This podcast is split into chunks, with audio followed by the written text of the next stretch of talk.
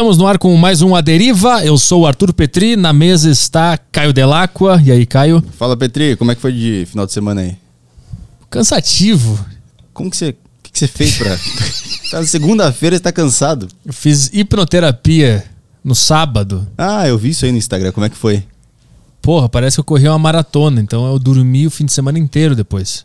Mas você fez com o intuito do quê? O joelho voltou a doer? O que, que é? Não, é a cabeça parar de mandar eu fazer coisas que não é pra eu fazer, entendeu? Então consertar a sua cabeça é, é mais dif- é, cansa mais do que correr uma maratona. Cansa. Porque são 31 anos de traumas, né? que estão inseridos lá dentro. Correr uma maratona só sai correndo.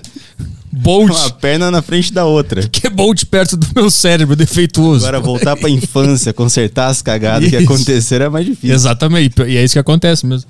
Voltei no tempo, vi uns negócios. É, é uma loucura. É muito louco. Eu vi uma, uma menina da, da, da creche que eu gostava. É muito louco. Mas você não lembrava dela? Não lembrava. Caralho. Foi do nada. O cara tava tocando na minha testa aqui. Vai, lembra de alguma coisa aí. Aí eu lem, lem- ia lembrando. Ia resolvendo. Caralho, tô fora. Você foi no, no Charles Xavier da- do X-Men. Se curar lá, caralho. Prefiro tomar um Rivotril e ficar de boa.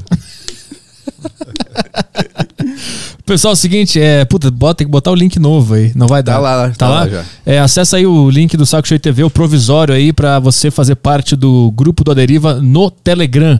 Aí você acessa lá e tem. Você pode entrar no grupo do Aderiva e no grupo do Saco Cheio TV e acompanhar várias coisas. Se você é um fã do Aderiva, é muito legal que você pode entrar no grupo do Aderiva no Telegram e mandar perguntas para os convidados. A gente prioriza quem tá no grupo, tá? E depois a gente fala com quem tá no YouTube. A gente lê super chato e etc e tal. Mas antes Telegram, depois YouTube. Se você quiser participar, o link tá no chat aí. Você clica e vê como é que faz. É isso aí. É Extreme 21, treinos para fazer em casa. Se você não gosta de ir na academia, não quer levantar peso, mas quer mexer esse corpinho aí, acessa arturpetri.com barra xtreme21. O Extreme 21 é uma plataforma com mais de 300 treinos para você fazer usando apenas o peso do seu corpo e você pode fazer em qualquer lugar, tá? Muito bom agora na, nesse lockdown que tá rolando. É muito bom que você pode treinar na sala, no quarto, na varanda, onde você quiser. Na varanda não, porque vai fazer um salto, você pode cair. Mas tirando isso aí, você pode fazer Extreme 21 em qualquer lugar. Então acessa aí arturpetri.com barra xtreme21. Acabou o vídeo? Acabou o vídeo. Então vamos trabalhar? Bora.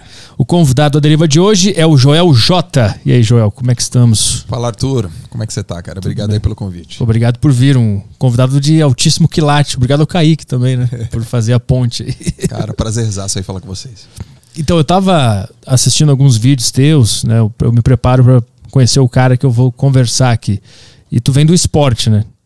É, eu fui nadador da seleção, fui. Eu sou de Santos, né? Então, lá em Santos, onde eu nadava, tem um clube muito forte, chamado Unisanta, que é uma universidade, e eu nadei lá a vida toda. Nadei 20. Fiquei 24 anos lá, cara. 24 anos nadando Na- e treinando. treinando, nadando, treinando outros nadadores, porque eu fui professor também, treinador de natação. E aí o esporte na minha veia é assim, brutal, meu, brutalmente, assim.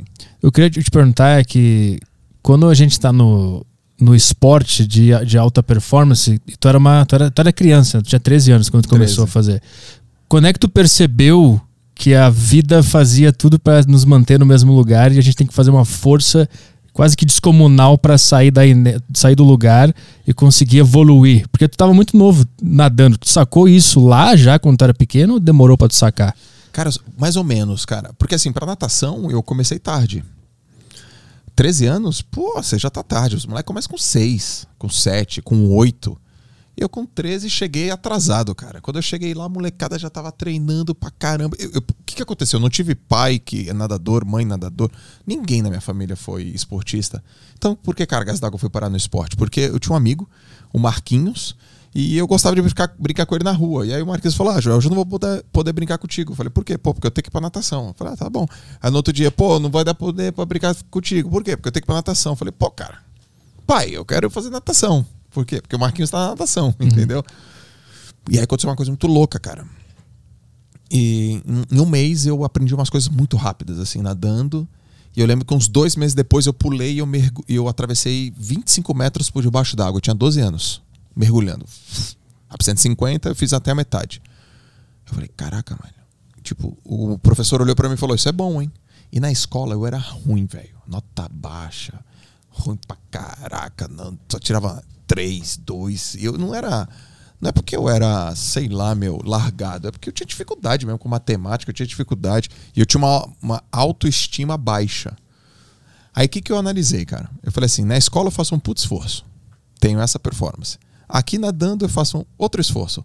Tenho uma outra performance. Esforço por esforço, aqui eu sou melhor. Uhum. E aí eu comecei a colocar uma atenção maior na natação, cara. Putz, eu percebi que eu tinha um talento, uma habilidade para aquele negócio. Deu super certo. E com 13 anos de idade, eu já virei campeão paulista. Aí foi. Ali eu entendi, velho. Eu vou botar atenção aqui, cara. Mas tu acha que isso é uma, uma vocação biológica, uma vocação divina? Ou, ou como é que tu sacou que tu era bom? Porque eu, eu fico imaginando como é que um pré-adolescente entende, ah, eu sou bom nisso aqui, e eu vou fazer assim, e eu vou fazer assado. Cara, boa pergunta. O que, que eu acredito, velho? Eu acredito o seguinte: todo mundo todo mundo, sem exceção, tem habilidade para uma coisa na vida. 100%. Que é um, vamos chamar de talento natural, uma predisposição que você nasceu, uma predisposição.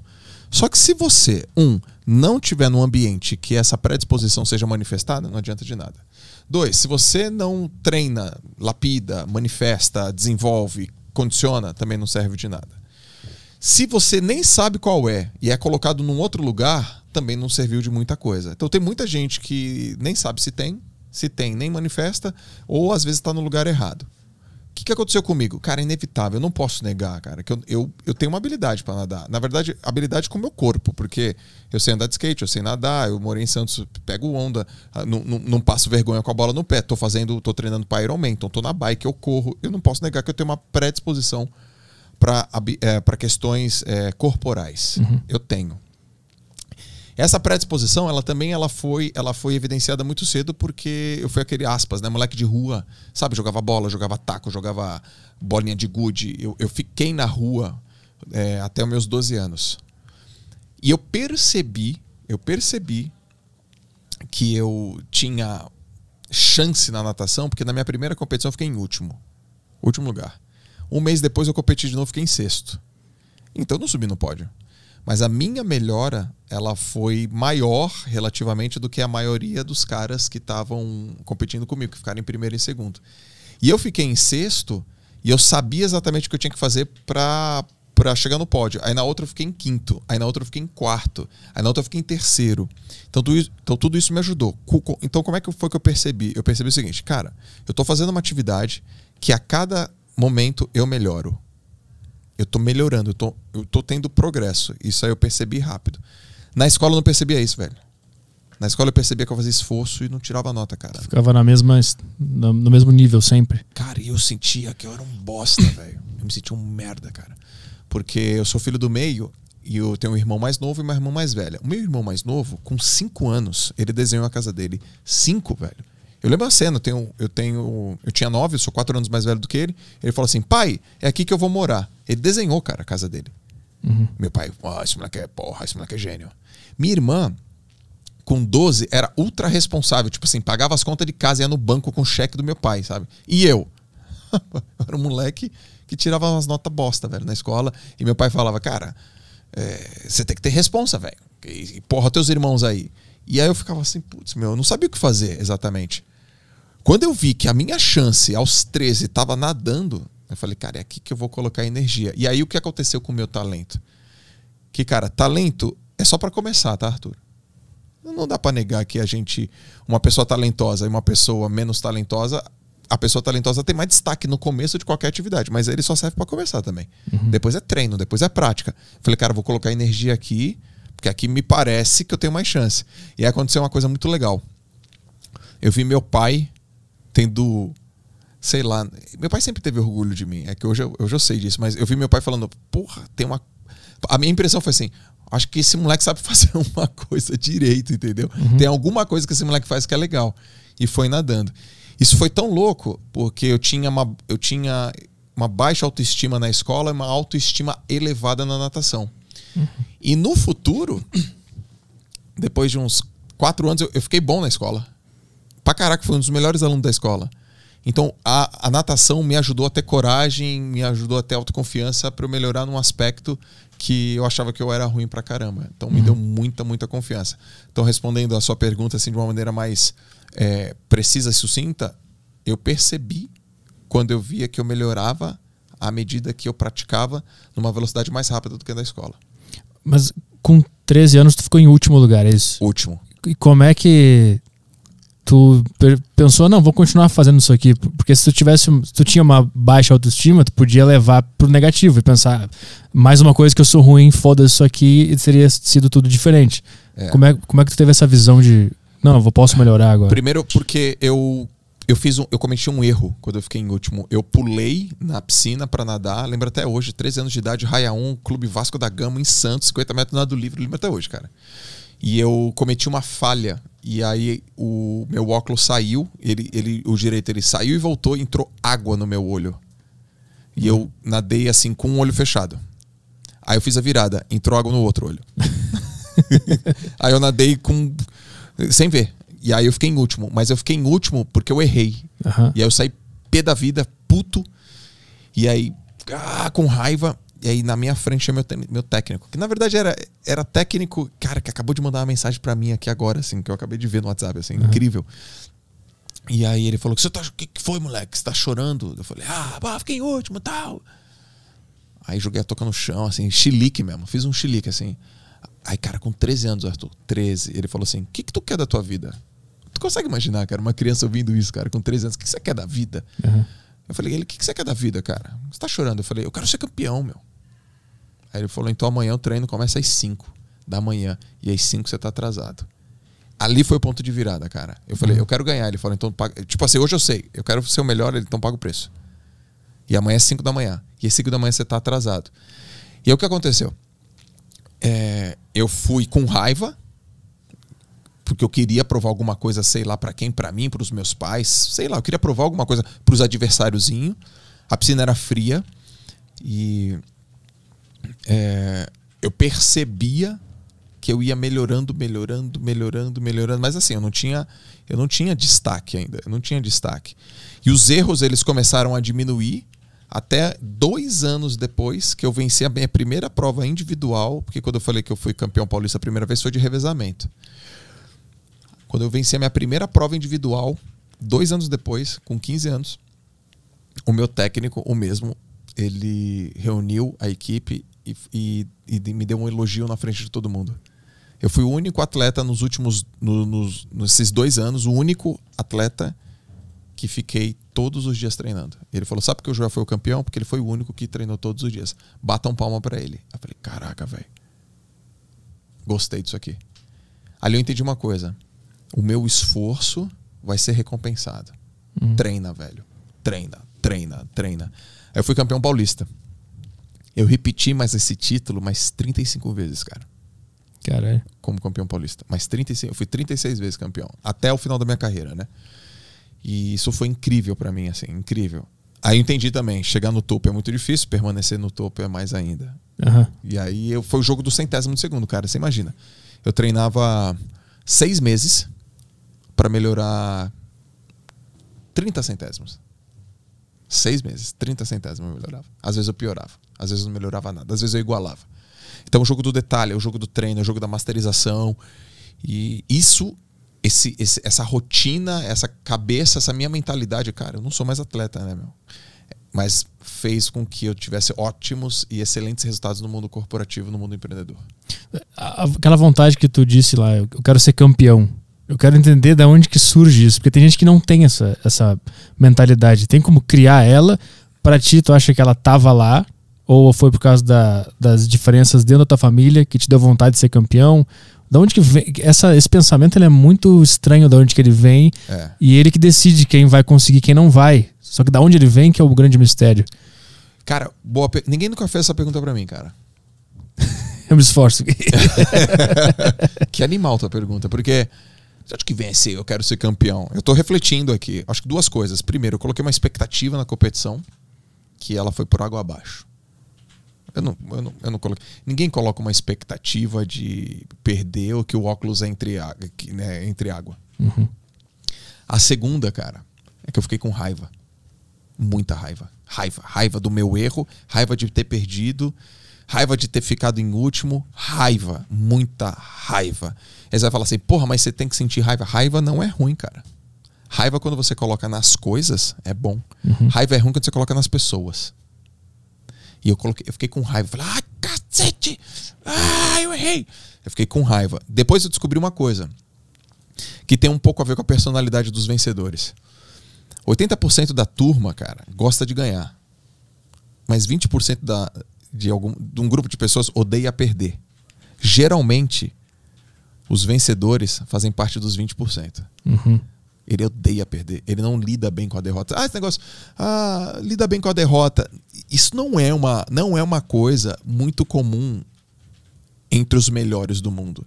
Isso é dito por quem não é o melhor do mundo, por quem não é o melhor do que faz. Os que são os melhores do que se faz, eles não, eles não pensam desse jeito, eles não gostam. Eles não gostam de perder.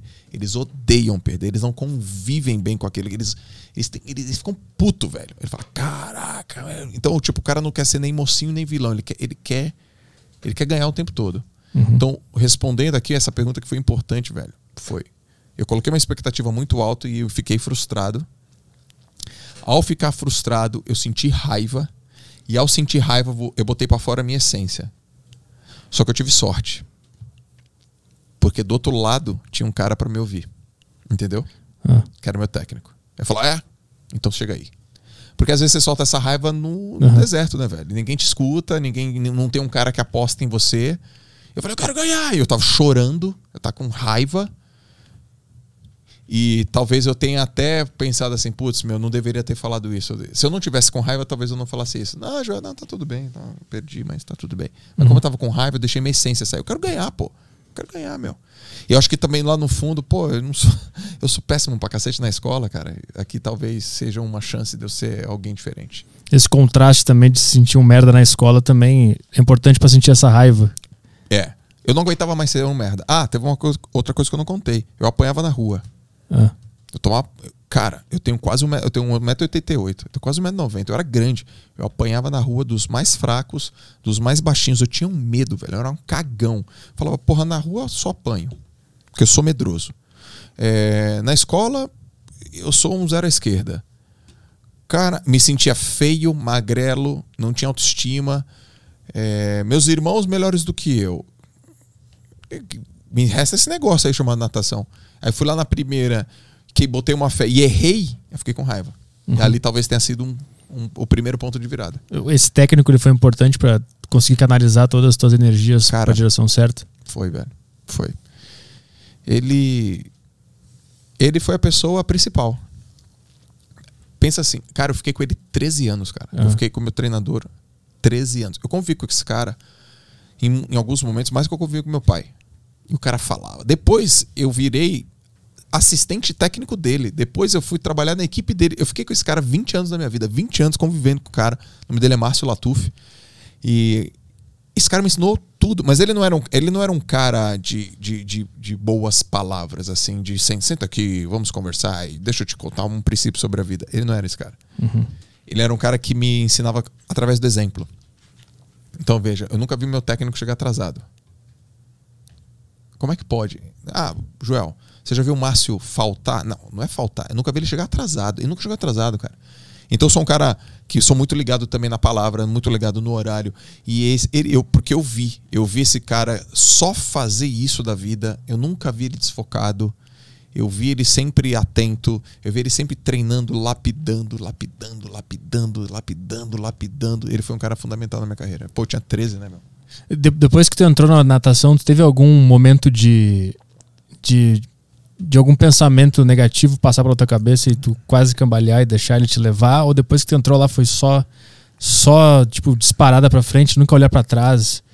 Cara, várias vezes pensamento negativo. Ah, A vida de um atleta é muito difícil, cara. É, o pensamento negativo ocupa a nossa mente muitas vezes, tipo quase todo dia. aham. Então tem muita gente que fala assim: ah, mas aí o cara é muito determinado e o cara não desiste. Campeões não desistem. Eu sei que tem uma turma escutando aí, tem uma turma assistindo ao, no ao vivo também. Campeões não desistem. Mentira, cara. Campeão desiste o tempo todo. Mas como assim, João? Campeão desiste o tempo todo. Quando você pega um plano, você aplica ele, ele não dá certo, você fala: desisto desse plano.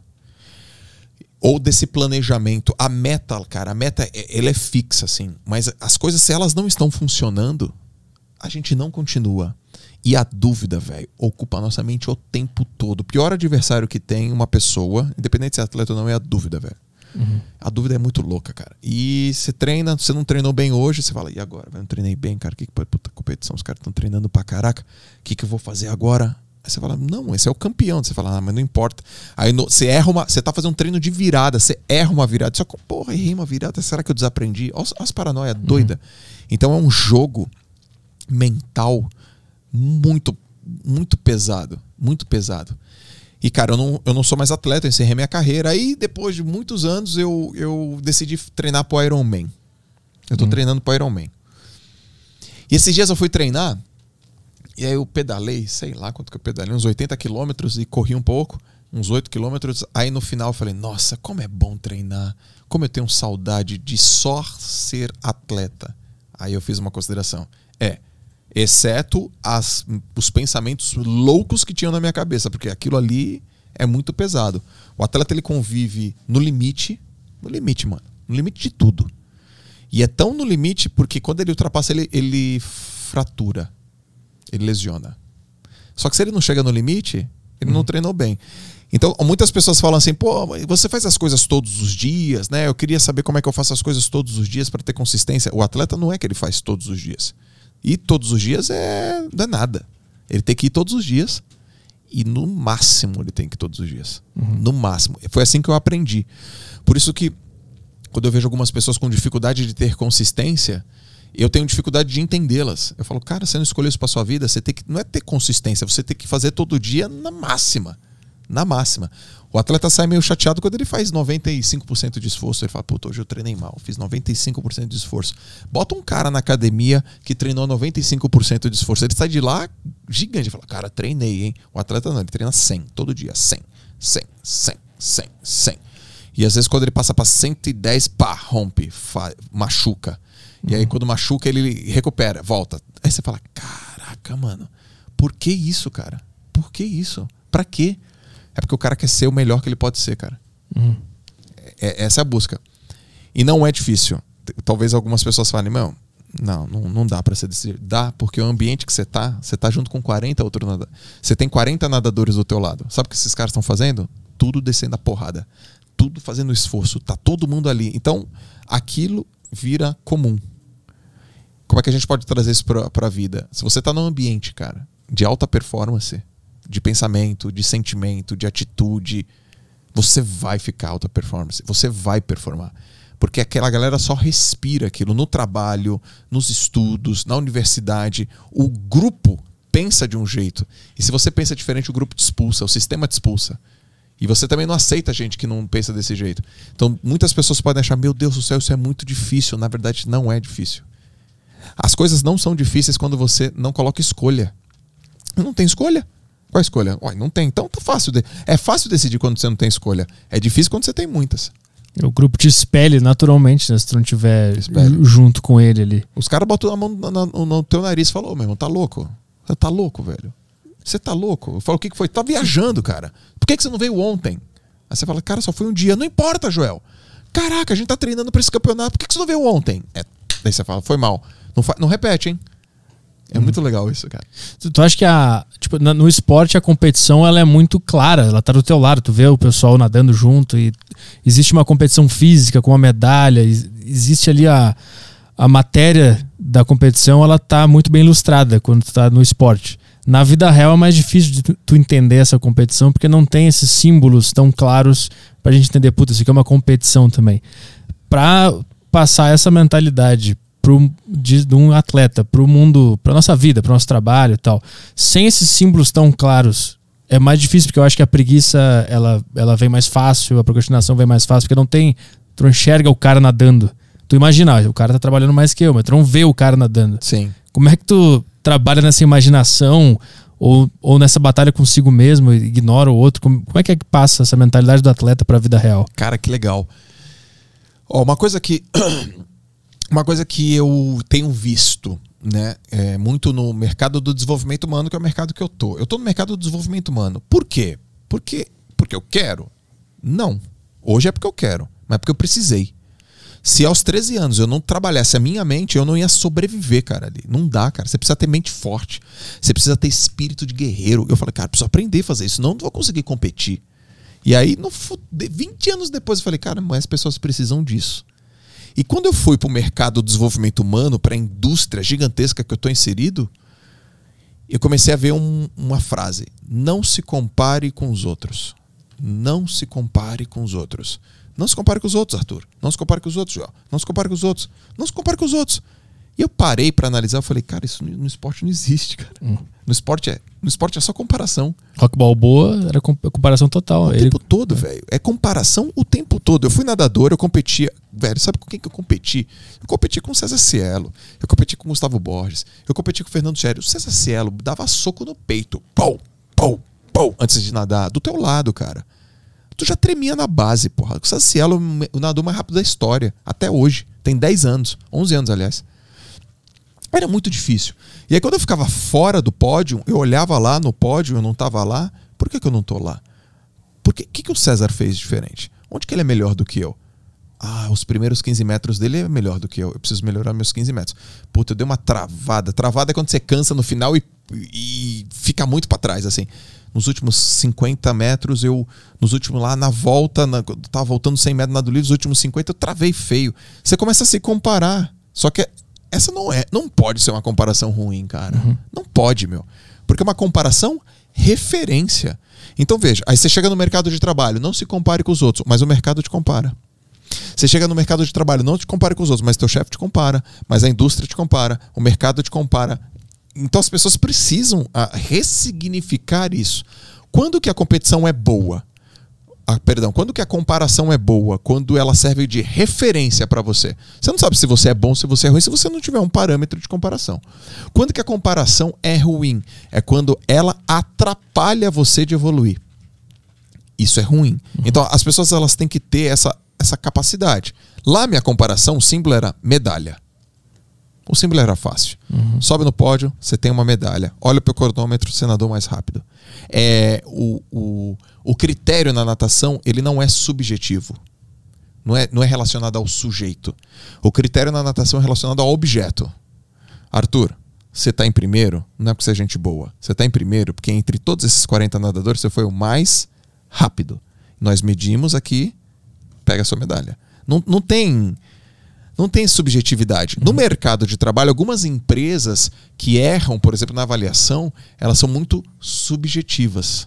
Mesmo assim, os profissionais eles precisam encontrar elementos objetivos. Deixa eu dar um exemplo. Vamos imaginar que você está num grupo de vendedores. Existe uma empresa e ela tem 10 executivos de vendas. Beleza? Uhum. Quem é o melhor vendedor, Arthur?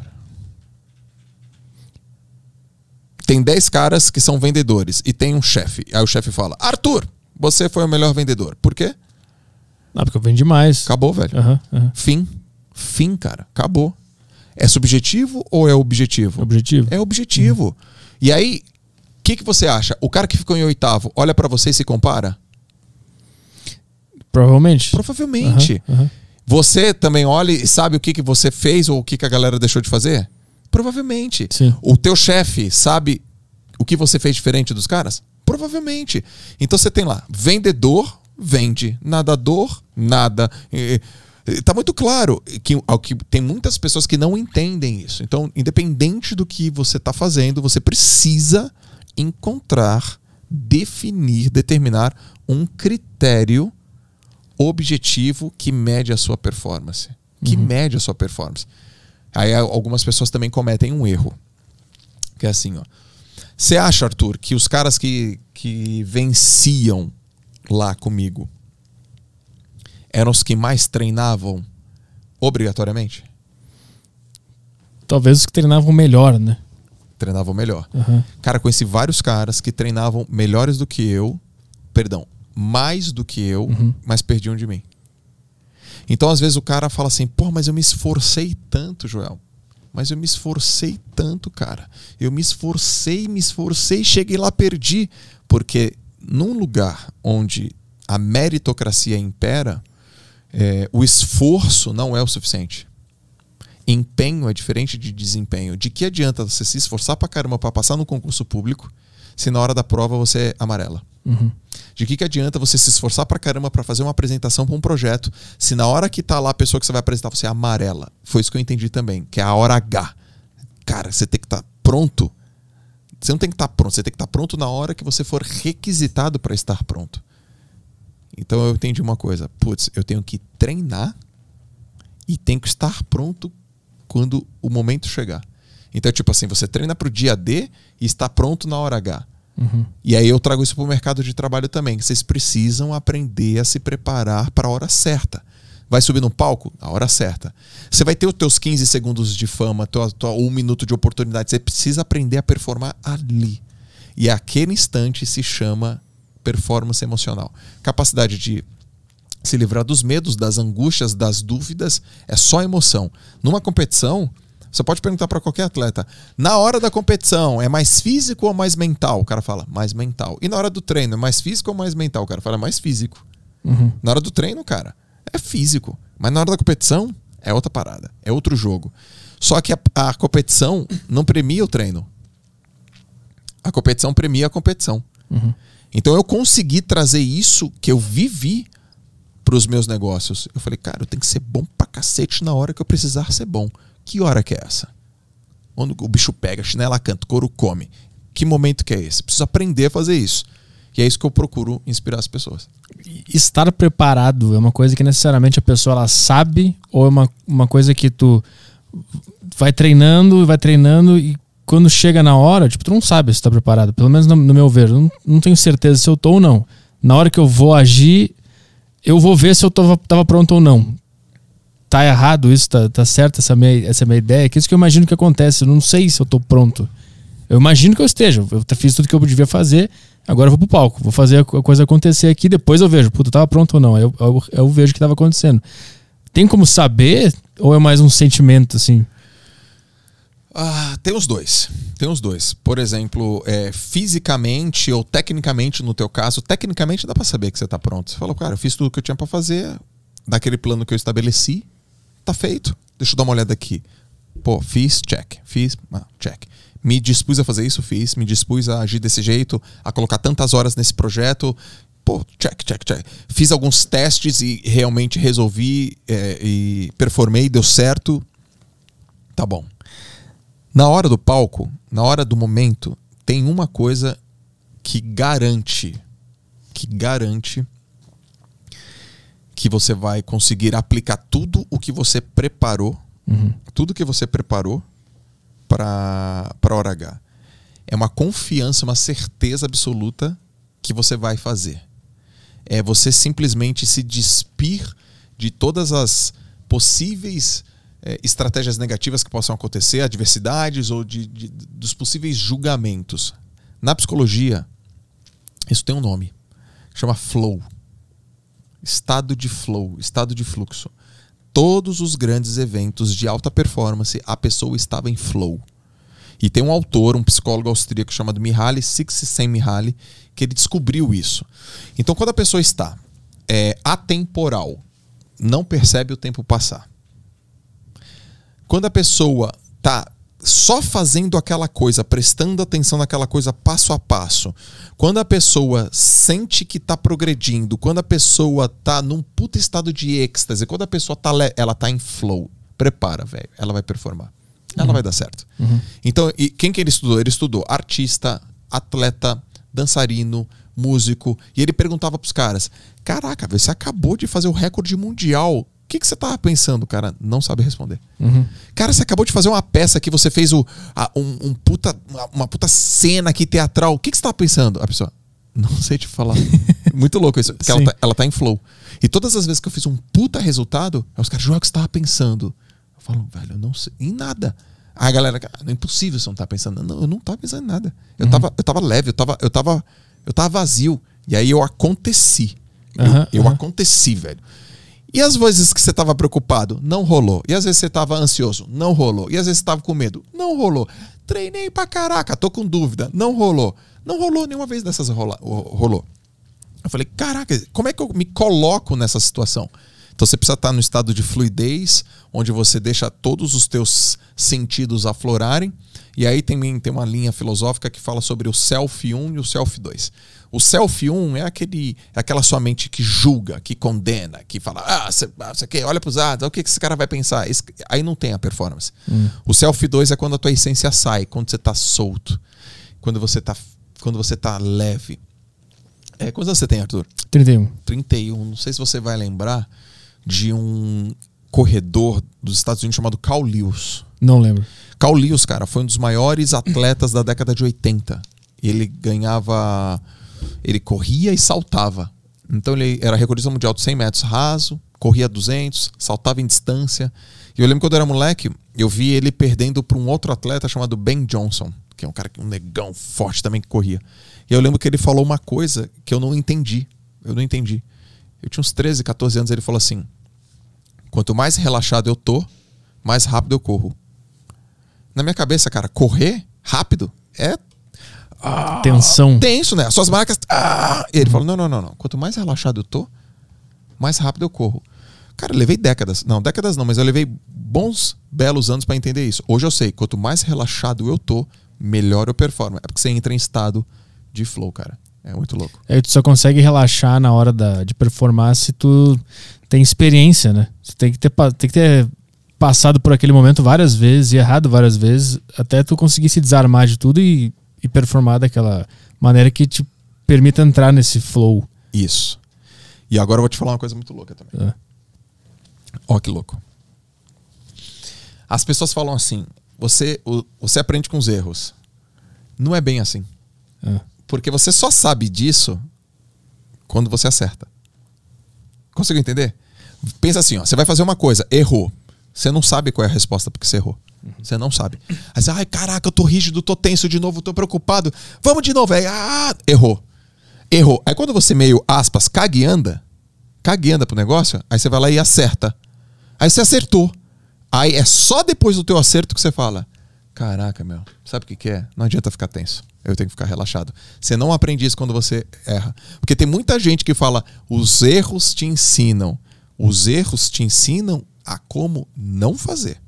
Sim, sim. O que te sim. ensina como fazer é o acerto. É, tu vai errando e tu vai reduzindo as possibilidades, as coisas que tu pode fazer. Né? Esse aqui eu já sei que não posso fazer, que lá também não. Mas tu vai errando, errando, errando, é. e uma hora tu acerta. Aí tu percebe, ah, aqui tava o acerto. Exatamente. É aqui que ele tava, esse cara aqui que eu queria é, encontrar. É, que eu queria encontrar. Então, lógico, tem vantagens do erro, é só, é só uma questão de ajustar o conceito, porque quanto mais você erra, mais você aprende como não fazer. Mas como fazer, como fazer é quando você acerta. Uhum. Tu, tu treinou na natação jovens ou era adulto já? Eram criança, jovem? Os dois. Então tu pegou a galera com que 15, 16 anos? Com 13. 13.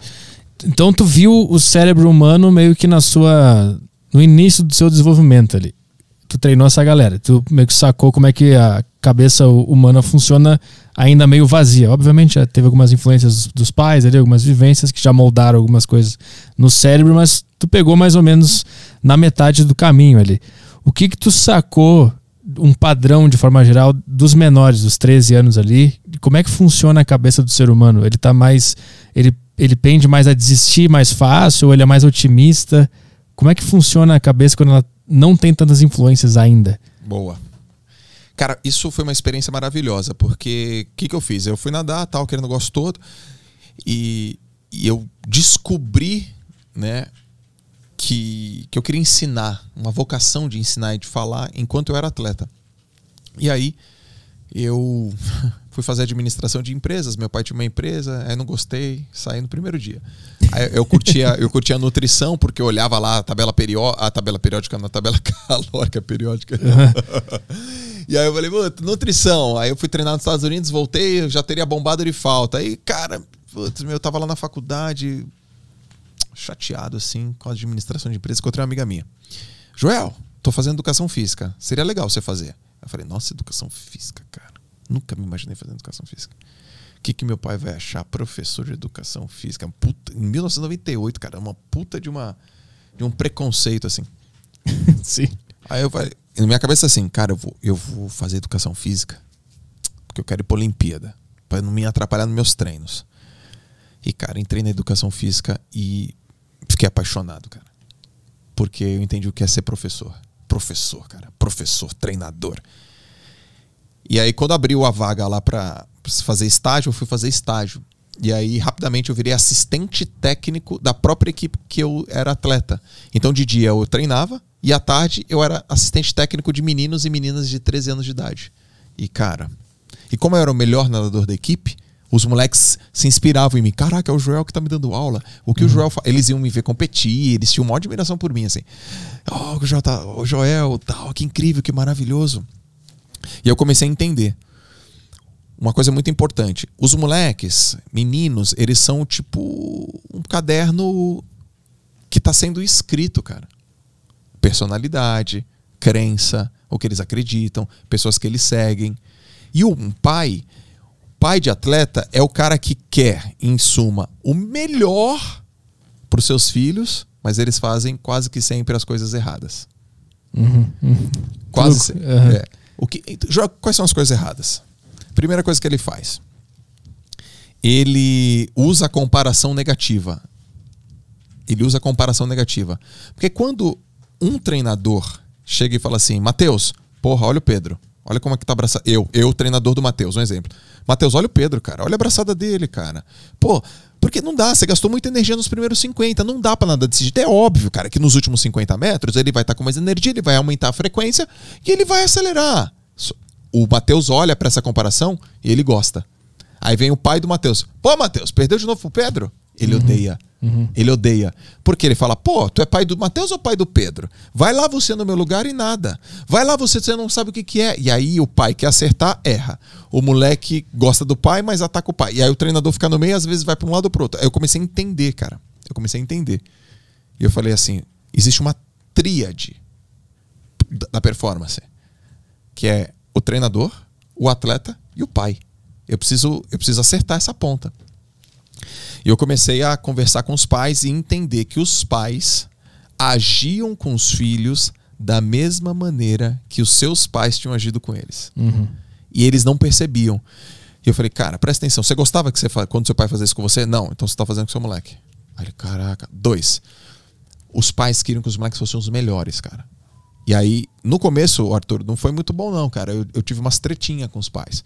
Mas, por exemplo, eu lembro de, um, de uma reunião que eu fui falar com, só com os pais. Eu tinha 26 anos na época, cara.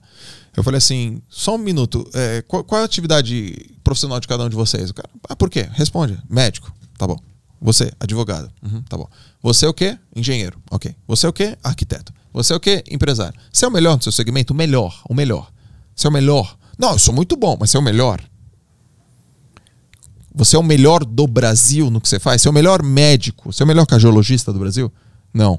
Tá bom. Você é o melhor arquiteto do Brasil? Não. Você é o melhor advogado do Brasil? Não. Por que, que você está pedindo pro seu filho ser? Uhum. Cara, você imagina. Mó legal isso, né? O pessoal se revoltou contigo ou não? Porra, velho, os caras querem ver, cara, quem você pensa que você é e tal. Falei, pô, meu. Foda. Maravilhoso. Cara, você tá pedindo pro teu filho ser uma coisa que você nem, nem você é. Você não pode fazer isso. Uhum. A medalha não é essa. A medalha, aí eu, aí eu jogo o jogo que eu me sinto confortável. Falei, cara, que medalha que você quer? Qual é a medalha de ouro que você quer que teu filho tenha? Você quer uma medalha de ouro do pódio? Ou você quer a medalha de ouro que quando esse moleque receber um não, no, na entrevista de trabalho ele levante porque ele aprendeu a perder aqui na natação. Você quer que esse moleque tenha a medalha de ouro no pódio ou que ele saia de ambientes que provoquem coisas nele que não são legais, usar droga e tá com pessoas que não sejam legais numa idade de 15 anos que quando tá construindo a personalidade dele, porque aqui dentro ele tá mais seguro com esse sentido. Terceira coisa, você quer que esse moleque tenha a medalha de ouro ou você quer que esse moleque saiba trabalhar em equipe, com liderança, com espírito de equipe? Ou quando esse moleque não passar na faculdade, ele tenha resistência, resiliência e antifragilidade para continuar? Aí os pais, caraca, eu falei, oh, pô, pelo amor de Deus, né, galera? Poxa, por que vocês estão fazendo isso? Vamos fazer o seguinte? Vamos junto trabalhar em prol desse moleque? Aí eu comecei a, a, comecei a ensinar os pais a falar assim, ó. Deixa eu te falar uma coisa. Eu vou te ensinar o que, que um, um, atleta fala para um pai que não quer ser a verdade, que não é verdade.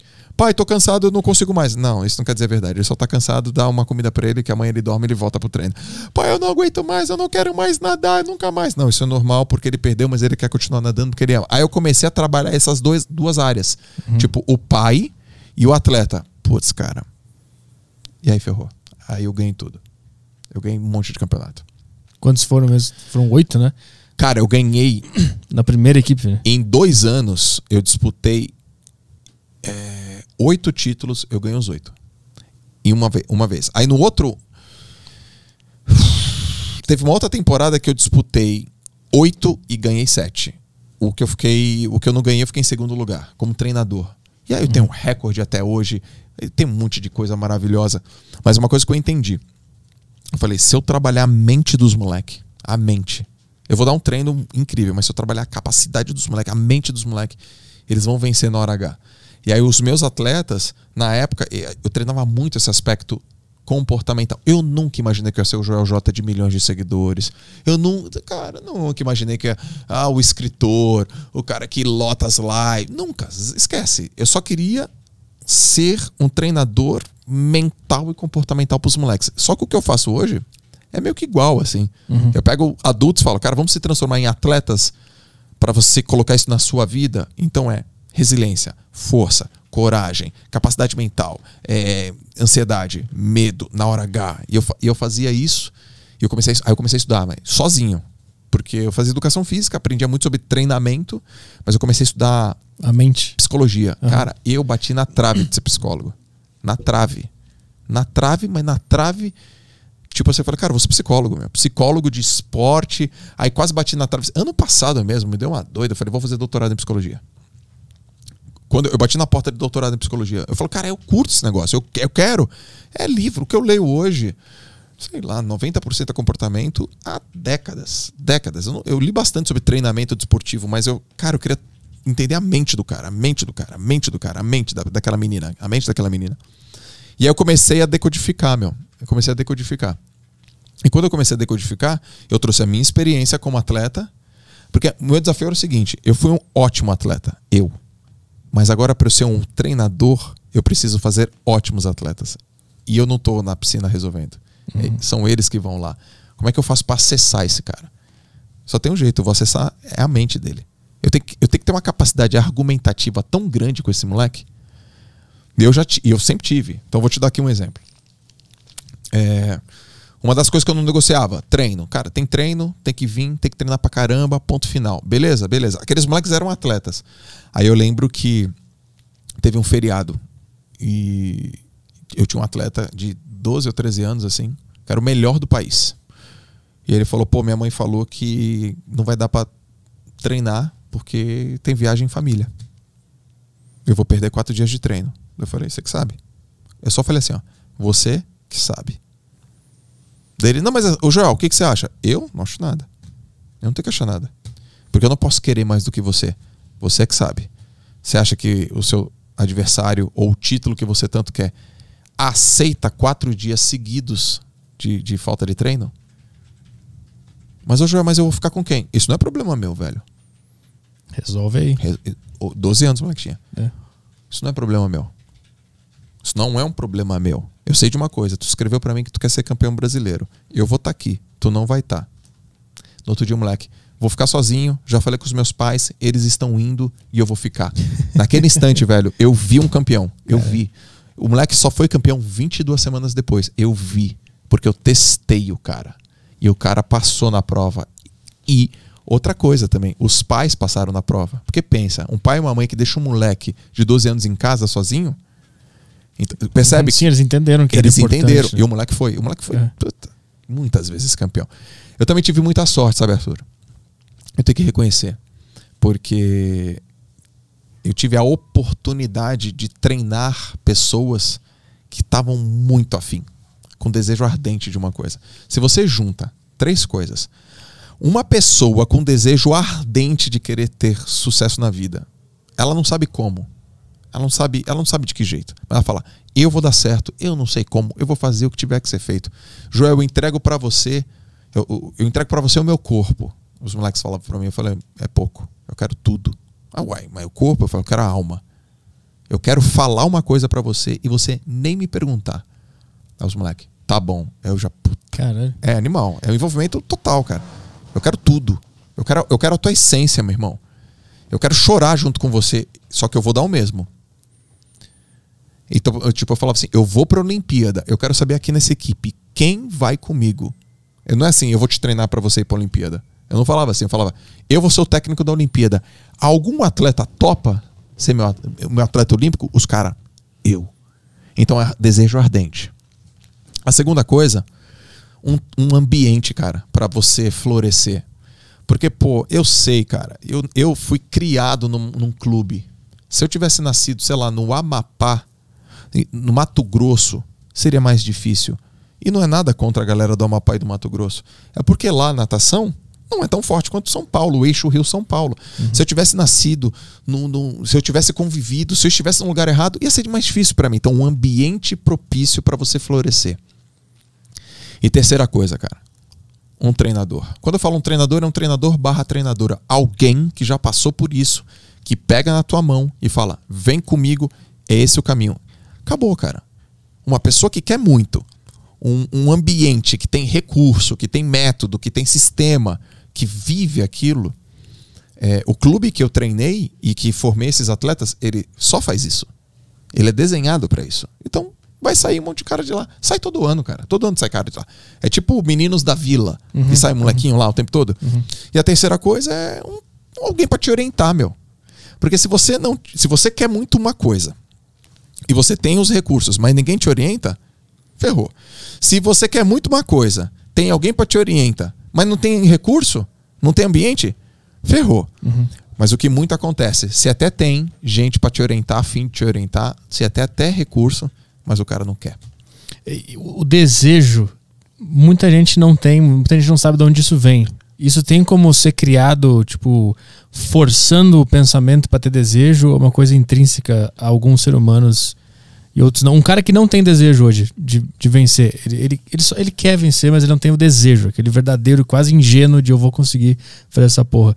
Como é que esse cara cria isso na cabeça dele se a cabeça dele tá tão inundada já de, de pensamento já de comodismo, de preguiça? Existe como mudar isso aí? Tem.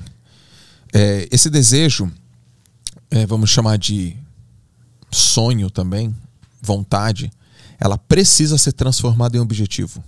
Precisa. Se alguém me pergunta, Jó, qual é o teu sonho? Eu tenho dificuldade para responder isso. Muita. Muita. Porque se você me perguntar, Jó, qual é o teu sonho? Eu falo assim, ó. Cara, eu tenho um sonho, velho. Eu tenho um sonho de. Cara, sei lá, ter um projeto social só com moleque carente da periferia e botar uma piscina lá. Aí você fala, é?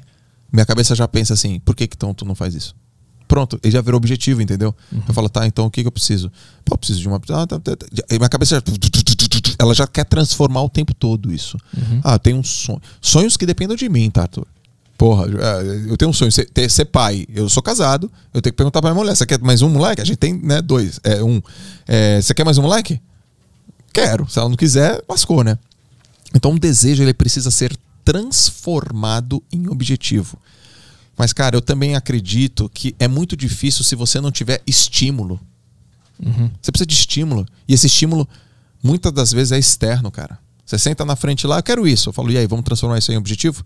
Não, mas como assim? Vamos lá, cara, vamos embora. Vamos fazer. Você quer ser astronauta?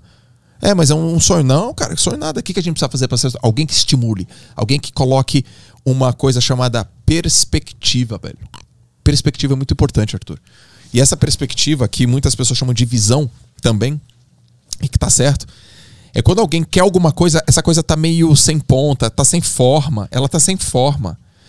Eu quero ser astronauta, tá, meio, tá vendo? Ela tá sem forma. Aí você fala, então, a primeira coisa que a gente tem que fazer, cara, a gente tem que mudar para os Estados Unidos.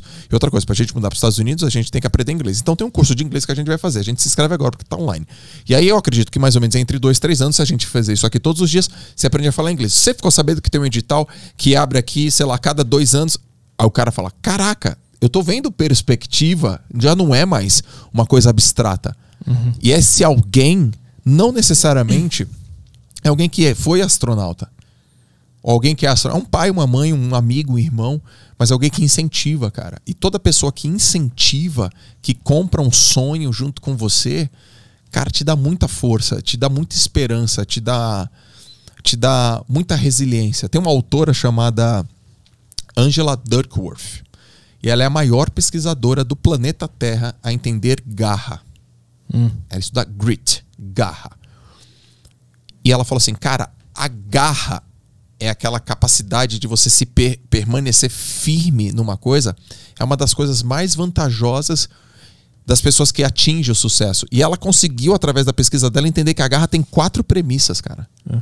A garra tem. Uma pessoa que tem. Uma pessoa que treina muito, ela tem mais garra, ela treina, ela, ela pratica. Porque ela entende o que está acontecendo, ela fala: Não, não, eu tô melhorando, eu tô melhorando, eu, eu tô firme. Eu tô entendendo o que eu tô fazendo, porque ela tem noção precisa do que está acontecendo. A segunda coisa tem um propósito muito bem definido. Eu quero isso por causa disso. Eu tenho um motivo. Eu tenho um motivo. A outra coisa, ela é. Ela tem esperança, velho. Ela falou que tem esperança. E a esperança é alimentada por uma visão futura. A esperança é alimentada por uma perspectiva. A esperança é alimentada pela fé, cara. E eu não tô falando fé religiosa, não. Hum. Eu tô falando da fé, que é a fé do Napoleão Hill lá, que ele fala em quem pensa e enriquece. Ele fala assim: a fé é o único antídoto para o fracasso. É muito foda isso, cara. É muita por... é muito porrada isso. Você fala, cara, eu acredito que eu vou conseguir. Não é possível, cara. Eu tenho, eu, eu, eu vou aprender isso. Eu, eu vou conseguir, eu vou conseguir suportar isso. Você tem fé, cara. Fé. Fé. E aí uma pessoa com fé, ela tem mais garra. Uma pessoa, né? Mandei. Essa fé tem como ser exercitada? Tem. Que esse é o ponto, porque quando o cara não tem fé, ele tá perdido, ele tá no fundo do poço e ele não tem nem como ter fé. Como é que ele começa a gerar essa fé? Porque eu entendo essa fé, mas eu fico imaginando um cara que tá numa situação ruim agora e não faz a menor ideia. E gente, ele ouve a gente falando de fé e fica, puta, que fé, que nada, eu tô aqui na merda. Sim. É um. Como é que o cara exercita isso? Cara, que animal.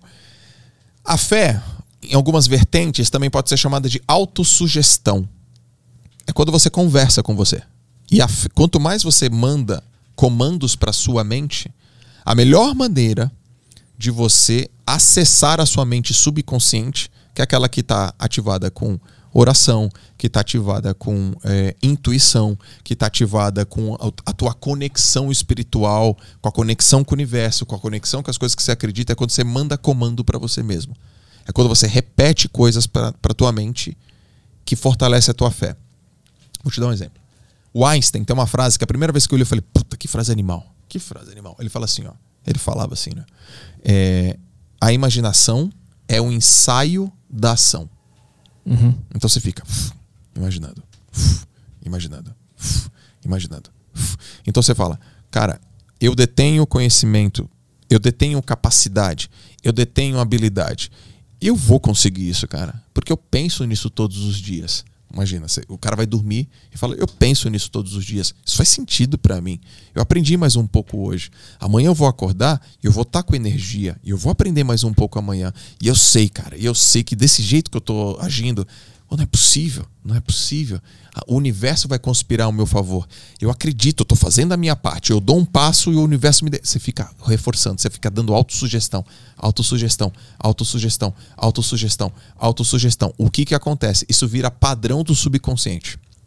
E quando vira padrão do teu subconsciente, quando a consciência vai embora, quando a razão vai embora por algum evento que acontece, o teu subconsciente emerge.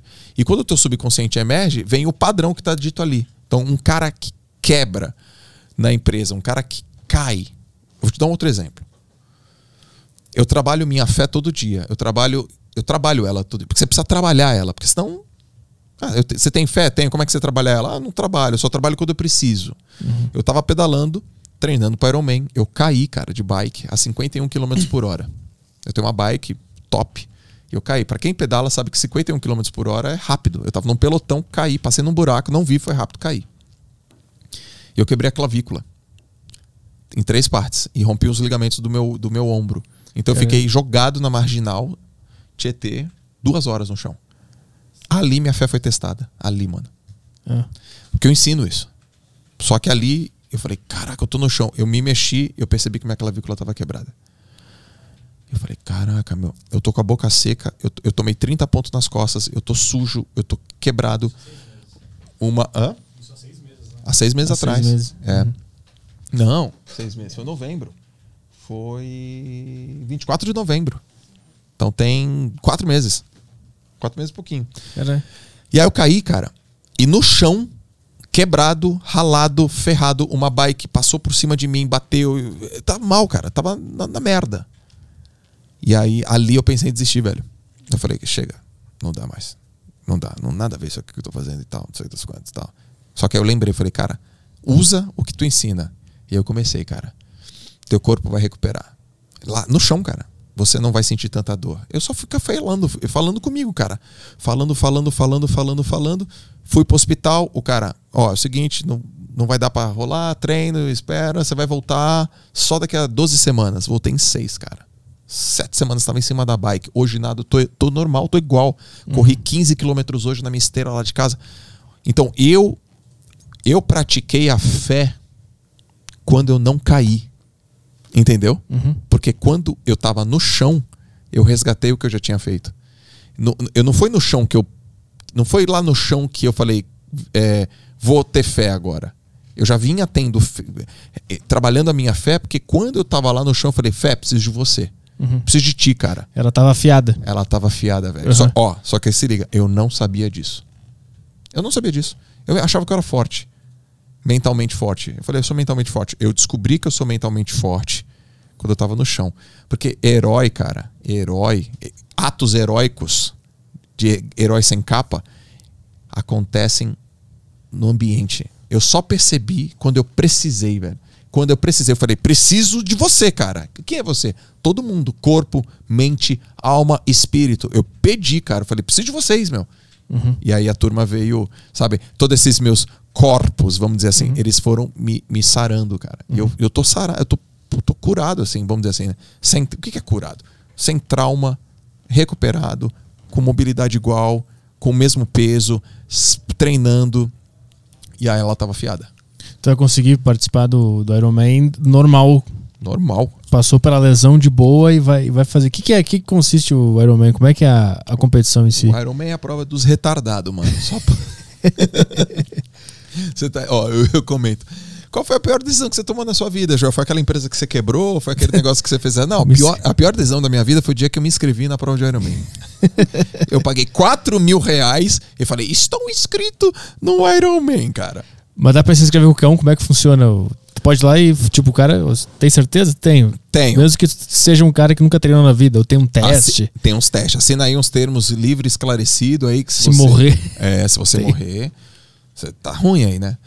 Cara, Ironman é uma prova que, contém, que contempla três esportes, né? Você nada, você corre, você pedala e você corre.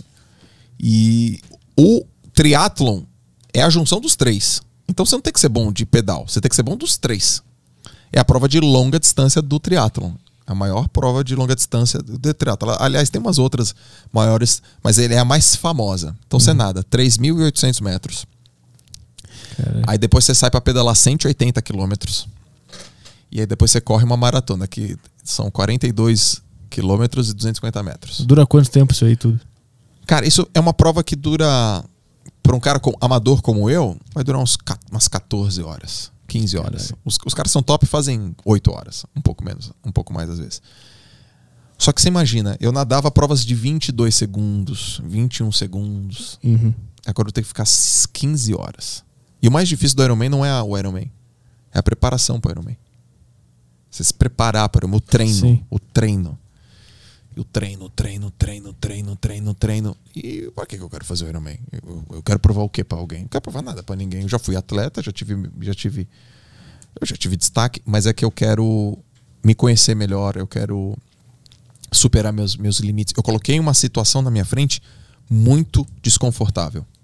Uhum. E Só que ao fazê-la, todas as áreas da minha vida melhoram. Meu negócio melhora, meu trabalho melhora. Então eu falo, cara, se eu consigo aos 40 anos de idade fazer um Ironman, cara, o que mais eu, eu consigo fazer? É- essa foi a grande sacada, né? Eu queria ter essa experiência. No final das contas, Uhum. eu quero uma foto. A, foto, sabe, eu atravessando a linha chegada? aham. Mas ela tá muito cara, essa foto, velho. Quatro palmas foto, mais os treinamentos. mais treinamento, mais a bike, mais Nutrição. o tempo, mais nutrição. Ela tá, ela tá- tá muito cara essa foto. Você tá tá com uma equipe tudo certinho, com nutricionista e Tenho. professor, tudo. Professor, equipe, nutricionista, equipamento lá em casa. Como é que é a rotina de treino?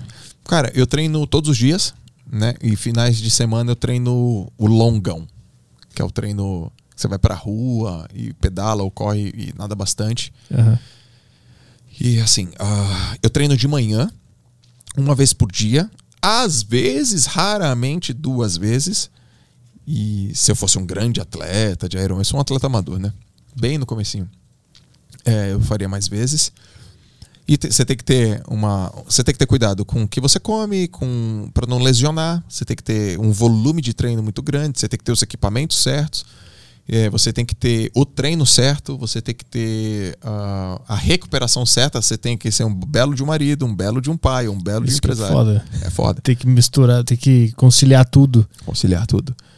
E tem, ó que louco, tem um dado no, no para quem pratica Ironman, infelizmente, muitos homens e mulheres que praticam Ironman se separam, cara.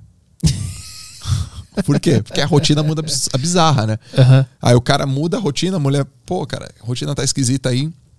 Aí os caras se desencontram e separam, assim. Tu é casado? Eu sou casado e eu já cheguei pra minha mulher, vai acontecer tudo, menos separar de você. Separar de você não está nos planos, cara. Mas, mas minha mulher, ela foi nadadora também, de altíssimo nível, então ela entende. E ela tá apoiando. No... Apoia pra caramba. Por exemplo, quando eu caí, ela foi no, no, no hospital, cara, e ela me viu assim, né, todo quebrado, é, com meu filho no colo. Aí eu comecei a chorar, né, porque eu falei, putz, cara, caí, eu sou pai, o João é pequeno, caramba. Mas eu não caí por, ina- por, por inadimplência, ou inadimplência, ou por negligência. Imagina, não pagou a bicicleta. não paguei a bicicleta. Caiu. Eu, não- eu não caí por, por, por negligência, eu caí porque eu tava treinando, cara. Eu caí porque eu tava treinando. Aí eu falei, puta, amor, eu vou, vou parar, vou desistir. Eu tava na maca, cara. Ela falou, não vai não, tá tudo bem. A gente vai se recuperar e você vai voltar. Caralho. Cara, sabe quando você ouviu um troço daquele que eu falei, sabe do incentivo? Sim, Da sim. garra? Uhum. Se a minha mulher não fala aquilo, se ela fala, é, é, é melhor, né, amor? Vamos parar com isso? Talvez eu não estivesse treinando. Ela falou, relaxa, meu bem. A gente vai recuperar e a gente vai fazer a prova. Putz, cara.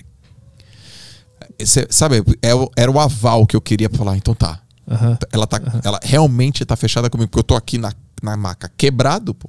E ela consegue ver o, que- o- esse, esse longo prazo também, né? Porque às vezes tu sabe que é só uma questão de voltar e treinar, mas naquela hora tu tá com, as- com os pensamentos negativos funcionando, né? E se a outra pessoa que tá contigo ela tem a mesma visão de vida, É. ela consegue te falar a frase certinha que Ela que conseguiu, cara. falar. Ali, meu, só pensamento ruim, tá? Não teve um pensamento bom. No hospital. Não, nenhum. Eu tava cansado, tava com fome, tava triste, tava quebrado. Falei, não acredito que eu caí, tava com dor. Ai, meu Deus do céu, isso são. uma- Tudo ruim. O que, que eu vou inventar de O fazer que, que isso? eu vou inventar, mano? Aí, puta, será que? Aí começa. E a bike? Aí, aí começa a aparecer um monte de coisa. Aham. Nossa, eu vou ter que ficar parado, cara, vou ficar com uma tipóia. Puta, vou ter que fazer o quê? Como é que eu vou dormir? Nossa, cara, só coisa ruim. É- Essa voz, ela, todo mundo tem essa voz, né? E ela tem uma função, que é nos proteger Uhum. de perigos reais, mas ao mesmo tempo ela também interfere na nossa vida onde não precisa, porque ela tá sempre tentando nos proteger, e aí tu caiu, ela fica, ah, não faz mais isso, vai ter que usar, tipo, olha, não sei o que, o dinheiro. Ela vai criando várias paradas pra te proteger, né? Uhum. Por que que essa voz, ela, ela nos atrapalha onde não devia? Porque ela tá tentando fazer tu sobreviver, mas não tem um leão querendo me matar agora. Só cair, tô no hospital, relaxa. Uhum. Mas essa voz, ela parece ser descontrolada. Por que, que ela existe? Tu que estudou pra caralho. Por que, que ela tá lá e, e ela aciona muito rápido e vai criando desculpa, racionalizando, né? Fica criando desculpa e não pode fazer isso por causa daquilo, daquilo, daquilo. Eu acho que isso acontece até. Não precisa ter um acidente acontecendo necessariamente, né? Uma pessoa que vai começar um. Tipo assim, ó, eu tive uma ideia de fazer um podcast. Ah, não, não vai dar, porque o microfone, porque não sei o quê, porque eu vou gastar. E, a voz vai, vai, vai, vai. Da onde que vem essa porra e como é que eu faço pra calar ela e ignorar? Cara, muito bom. De onde vem essa porra? Ela vem porque a gente evoluiu, mas a nossa mente não. A gente tem mente pré-histórica, cara. Uai, mas como assim? É. Como é que era no passado, lá nos nossos ancestrais? Era perigoso, era escasso de comida, você tinha chances reais de morte. O, se você ler é, Sapiens, do Yuval Harari, o ser humano era na, fauna e na flora como qualquer outra coisa. Não tinha diferença entre um Homo sapiens e um mamute. Não tinha diferença. Só depois que foram entender que o Homo sapiens é a única espécie que conseguia imaginar. E ao imaginar, criar várias situações. Então, por exemplo, era escasso, era frio, era perigoso. Você via um tigre dente de sabre, o bicho pegava, muita gente morreu e assim por diante. Então, o nosso cérebro ele, é ele foi desenhado nesses milhares de anos para duas coisas: tipo, reprodução. Vamos reproduzir e, cara, sobreviver. A gente só tem que sobreviver. Cara, se mantém vivo e reproduzir, reproduzir aí para você ter tribo, para você ser tribal. Porque quanto mais gente junto, mais protegido você fica. Aí não tem mais tigre dente de sabre, não tem mais mamute. Uhum. Mas, mas a, o nosso cérebro pensa desse jeito. Uhum. Então, quando você fala sobre prosperidade para um cérebro, cara, vamos fazer um negócio para ganhar muita grana? Vamos fazer uma coisa realmente que, se a gente arriscar, o cara fala arriscar, peraí, peraí, peraí, arriscar, como assim arriscar? Eu quero me proteger. Não, cara, mas pô, se a gente fizer isso, se a gente investir, se a gente aplicar, se a gente empreender, pode ser que a gente tenha muita coisa. A ambição quer te jogar para frente, mas o cérebro fala: não, não, não, não, não, não, não, não, segura. Então, o design, o design do nosso cérebro ainda é antigo. A prosperidade, a fama, a, a fama nem tanto, mas a, a prosperidade e o sucesso é uma coisa meio que antinatural para um cérebro que pensa em preservar energia, me manter seguro e procriar. Qual é a saída? Não tem, não tem outra. Autoconhecimento. Não tem outra. Porque tem muita gente que procura conhecimento. Uhum, e uhum. poucas pessoas procuram o autoconhecimento. Eu sugiro que você procure o conhecimento. Porra, lógico. Caracas. Você aprender coisas novas. Eu vou te dar um exemplo de conhecimento, de autoconhecimento, como poucas pessoas distribuem certo e na ordem certa. Uh, vamos imaginar o seguinte: já, já deve ter ouvido um, falar de um livro chamado é, Pai Rico, Pai Pobre. Sim. Eu sou. Você já leu? Não, esse aí não. Beleza. Puta livro, cara. Livro legal pra caraca. Aí, se eu chegar para 100 pessoas e falar assim: quem aqui já leu Pai Rico, Pai Pobre? A chance da maioria falar já li ou já ouvi falar é gigante. Eu já li, porque quando eu quis entender mundo de dinheiro, esse foi um dos livros que foi indicado para mim. Robert Kiyosaki, Pai Rico, Pai Pobre. Eu falo, quando você começa a ler o livro, você não sabe o que o cara vai falar. Então você não tem o conhecimento. Ao final de 222 páginas, você tem o conhecimento. Não sabia? Agora sei. Ele fala sobre ativos e passivos, ele fala sobre o cash flow, ele fala sobre é, como, como que era a relação dele com o pai pobre, o que, que é o pai rico, de onde que vem. Ele fala sobre a premissa antes de comprar venda. Você fala, ah, que legal, anoto. Ah, que bacana. Ele fala, cara, tem as categorias, você é um assalariado, depois você é um autônomo, depois você é empresário, depois você é um investidor. Não mude de emprego, mude de categoria. Você fala, ah, entendi, porra, que legal isso aqui. Pá, pá, pá, pá, pá, pá. Ele vai falando, vai falando. E aí você fica envolvido com aquele livro. Você fala, que livro legal, que livro do cacete, porra, caraca, agora eu sei qual é o caminho. E aí você chega lá, e fala: Mas e aí? Você já ficou rico? Ou você está indo no caminho da riqueza? O cara fala: Não, é porque uhum. isso não é para mim. Uhum. Ou seja, ele pega o conteúdo, ele entende o conteúdo. Só que ele diz que não é para ele. E ao dizer que ele não é para ele, não tem nada a ver com conhecimento. Tem a ver uhum. com autoconhecimento. Por que, que você pega uma coisa e depois que você estuda aquela coisa, você ainda continua a dizer que não é para você? Por que, que você pega uma história, um relato, um documentário, um filme, um bate-papo numa live, num podcast, e você escuta um cara falar e você fala, mas isso aqui não é para mim? É, não é porque te falta conhecimento, é porque te falta autoconhecimento. Por que, que você sente sempre medo? Por que, que você pensa desse jeito? Por que quando uma oportunidade aparece para você, você foge? É como que você toma suas decisões? Como que você escolhe as coisas? E o nome disso é condicionamento. De onde você veio, quem te criou, quem gerou autoridade sobre você, qual foi teu modelo na escola? Qual foi teu modelo religioso? Qual foi teu modelo familiar? Qual é teu modelo ambiental? É a somatória dessas coisas que fez você agir, pensar e acreditar nas coisas que você acredita. E aí, por mais que venha outras propostas de conhecimento, se você não tem o seu autoconhecimento, vai ser difícil. Então, qual é a saída? É você se conhecer para você quebrar algumas questões e você deixar o rio fluir.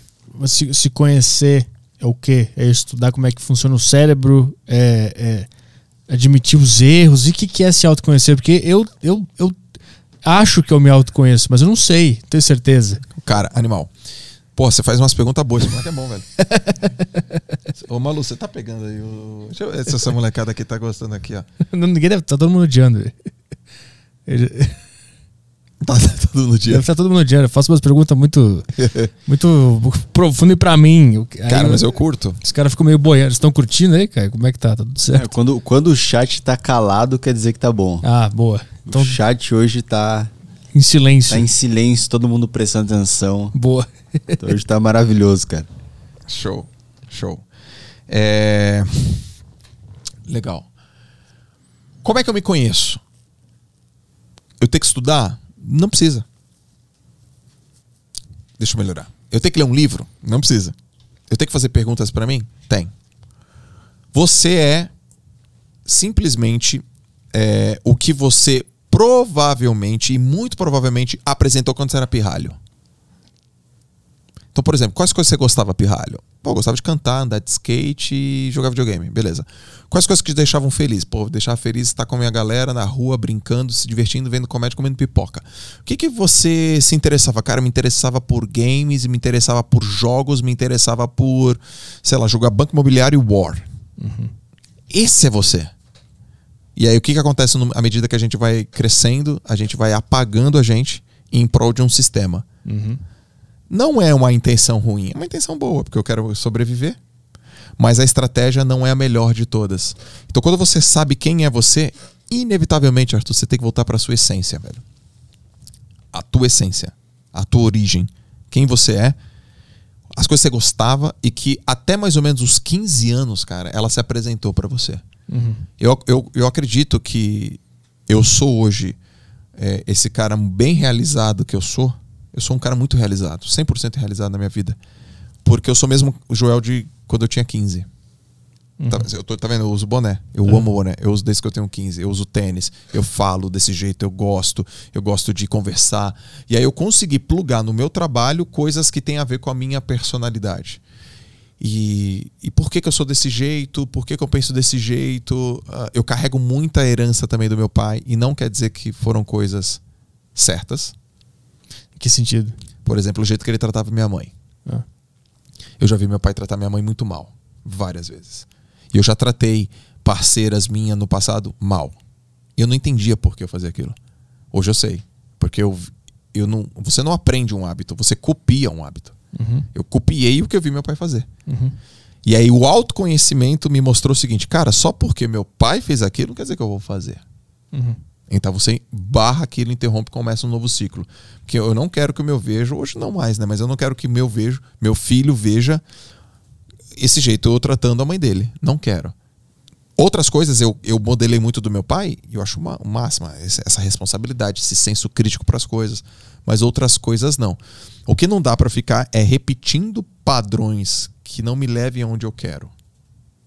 Não tem sentido. Uhum, Então essa pergunta onde eu quero, quem eu sou, onde eu quero chegar, quais são as coisas que realmente determinam as coisas que eu tenho sucesso. Quer ver outro exercício para você olhar para dentro de você? Se você listar cinco coisas das quais você tem orgulho, o que aconteceu na tua vida? Aí o cara vai falar, pô, pelo amor de Deus, não consigo citar uma. Consegue. Ia falar isso. Consegue. Consegue sim, cara. Consegue sim. Cita aí. Ou escreva. Aí o cara escreve, escreve, escreve. Aí você fala, quais são os padrões que tem em comum aqui? O cara vai achar um padrão, cara. Ele fala, putz, todas as vezes eu, sei lá, fui determinado.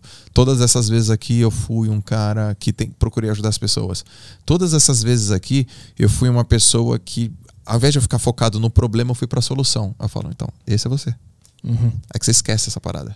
É Cinco coisas que, eu- que a pessoa tem orgulho na vida, é isso? Isso. E aí o cara ali vai encontrar um padrão, Ele vai de, encontrar o com- padrão. de comportamento entre as cinco pra entender quem ele é? É esse o ponto? Pra entender que ele é. Tá, entendi. E aí, ali tá os pontos fortes dele, cara. Aham. Ali tá os pontos fortes. Essa é a tua essência. Porque muito, muito provavelmente isso vai acontecer. é, vai ter demonstrado ele alguma coisa quando ele era pirralho, cara. Pequeno, moleque. Volta a isso. Aí o cara, puta, isso aconteceu mesmo quando eu tinha uns 14. Vai, volta um pouco antes. Puta, é verdade. Com 11 aconteceu a mesma coisa. Porque é ele. É ele sendo ele. É ele sendo livre, é ele colocando para fora, é ele botando a essência dele, ele, a essência dele, solto, leve, brincalhão, livre, livre. Uhum. Então, lógico, a gente vive num mundo que a gente tem que ter algumas regras de conduta. Lógico, a gente, a gente é, se ajusta, mas a essência, cara, a essência é muito importante. Eu quero te falar uma coisa muito legal que eu lembrei aqui agora, o Kaique fez eu também lembrar. Durante quatro anos, eu fui coordenador do Instituto Neymar. Uhum. O Instituto Neymar é um projeto é, social, né, sem fins lucrativos, na, na Praia Grande. Então é o seguinte, em poucas palavras, crianças pobres e carentes numa área vulnerável, na, na periferia de um bairro chamado Jardim Glória, na Praia Grande, e que saem de lá e vêm fazer atividade educacional, artística, cultural e esportiva no Instituto. Um puta projeto, velho. Eu tenho muita relação com o Neymar, com a família Neymar. Em 2014 eles me convidam, vem ser meu coordenador geral. Fiquei até 2018. E lá também tem todo o envolvimento familiar. Tem todas as questões de saúde. É um projeto maravilhoso. 2.400 crianças passam por lá, estão lá. Já foi atendida mais de 10 mil crianças lá. E eu lembro de uma cena, cara. Uma cena. Na verdade, eu vou te lembrar de três cenas. Três cenas. Primeira cena, uma menina que linda, maravilhosa, incrível, oito anos, e que era ela vista pelos professores como bagunceira. Era quase, era quase é, é, é, saía da sala, sabe, expulsa assim, ia para pro diretor que era eu, quase todo dia. Só que todo dia ela tava lá, cara. Todo dia ela ia pro instituto. E ela era uma menina que tinha assim uns oito irmãos, que o pai tava preso, a mãe tinha problema seríssimo com droga, a casa tinha 15 pessoas e todo dia ela tava lá. Tinha oito anos, cara. Oito anos. Oito anos. Todo dia ela tava lá. E todo dia ela causava. Todo dia o professor reclamava dela. E todo dia ela bagunçava. E todo dia espuleta. Todo dia, cara. Todo dia ela, ia ela tinha uns negócios. Chamava, chamava a família, chamava isso, chamava aquilo. E um dia, ela tinha um cabelo comprido até a cintura. Um dia eu tô, eu tô andando assim na, na piscina e aí vem uma criança e gruda na minha perna e fala assim: Oi, Joel! Oi, tio Joel! Eu falo: E aí, cara? Vamos chamar essa menina, eu não vou dar o nome dela, vamos, vamos chamar ela de Maria. Daí eu falo: Oi, cara! E ela: É a Maria, Joel. Ela tava com a cabeça raspada, Arthur. Total. Total. Máquina zero. Eu olhei. Falei: Caracas, velho. Só que ela tava de batom e de brinco. Ali eu entendi uma coisa. Eu falei, uma menina de 8 para 9 anos. Aí eu perguntei, o que aconteceu? Minha mãe chegou drogada e raspou minha cabeça. Minha mãe tava loucaça e raspou minha cabeça. E jogou água quente em mim. Cara. Eu falei, caracas, velho. Olha, olha a cena, mano. olha a cena. Olha o que eu vi, a minha cena. Minha mãe ficou louca, jogou, raspou minha cabeça e jogou uma água quente em mim. Só que ela tava de batom e brinco. Eu me apeguei naquilo. E eu pensei, uma menina que tem a sua infância roubada desse jeito, a sua feminilidade roubada desse jeito e vem de batom, cara, e vem de brinco, ela é muito forte, meu. Essa menina é muito forte. Não é possível, cara. Essa menina é muito forte. Eu tinha acabado de ler o livro O Homem Mais Inteligente do Mundo, do Augusto Cury, que conta a história de Maria, a mãe de Jesus, que era forte, mentalmente, emocionalmente forte. Aquilo me voltou à cabeça. Eu reuni os professores e falei: aconteceu isso com a Maria. A gente tem que incentivar, a gente tem que estar do lado dela. E olha a cena, vamos fazer ela nem perceber. Fala que tá calor, que o cabelo tá assim, que tá maravilhoso. Porque no futuro, essa menina pode estar dando uma palestra, pode estar dando uma aula. E ela falou assim: quando eu tinha 9 anos, minha mãe raspou minha cabeça. Mas eu me encontrei. Eu, eu me emociono, cara. Eu tive um professor que me orientou. E é por isso que eu tô aqui, falando para vocês. Não desistam dos sonhos de vocês. Meu cabelo cresceu, mas minha honra se manteve. Ou pode ser que daqui a 10 anos essa menina esteja fazendo uma coisa muito louca, maluca, presa, fazendo besteira, e alguém fale. E aí, o que você tá fazendo? É, meu, porque com 9 anos minha mãe raspou minha cabeça, mas você tá achando o quê? Eu falei, nós somos um agente interveniente, cara, aqui no meio. Essa foi a primeira. Pobre, criança pobre. A segunda foi um molequinho que falou assim: Eu quero ser astronauta. Sério. De óculos. Vamos chamar ele de Marcelo. Oito anos também. Falou, sério, falou, quero ser astronauta. E ficou, ficou sério assim. Eu falei, então tu vai ser moleque. Daí Ele fez assim. "Hum." Aí eu cheguei pros professores e falei, por favor, incentivem. Por favor. Não, não é a gente que vai falar que ele não vai ser. Aqui não. Porque o moleque de 8 anos. Isso é essência, entendeu, cara? Isso é essência. Uma menina de 9 anos que sorri e bota o batom, isso é essência. É um moleque de 8 anos que fala, eu quero ser astronauta. E teve uma outra que foi maravilhosa. Um dia chega uma professora e fala assim, Joel, é, eu posso falar, né, velho? Você, tá, você liberou. Claro, claro, vai. Joel, é, você tem que vir aqui na sala, aula de espanhol. O que, que foi? Não sei quem jogaram uma borracha na minha cabeça e tal, tal, tal, uma bagunça aqui na sala. Aí eu já cheguei. Você é super objetivo, tinha uma molecadinha assim, ó. Quem jogou a borracha, levanta. Aí levantou uma menina. Mais alguém? Aí a professora, ô, vamos chamar ele de Paulo. Ô, Paulo, você não vai falar nada? Aí ele. O que, que foi? Paulo também estava no meio. Eu falei, então Paulo e Paula. Paulo e Paula venham. Mais alguém? Não, professor. Deixa, beleza, professora, daqui a pouco, obrigado, desculpa, e daqui a pouco eu volto. Aí botei os moleques. 12 anos cada um. 12. Aí eu falei assim: Vamos lá. Um por vez. O que, que aconteceu? Ah, não, eu falei, um por vez. Paula começa, não, porque eu peguei. E, ela começa a chorar, é porque eu peguei e joguei a borracha na cabeça da professora, mas eu me, eu me arrependo, Joel. Caramba, eu me arrependo muito. Mas por que, que você fez isso? Ah, porque o Paulo mandou. Eu falei, tá bom, Paulo. Aí ele falou assim: Eu mandei, mas quem jogou foi ela, cara. Uhum.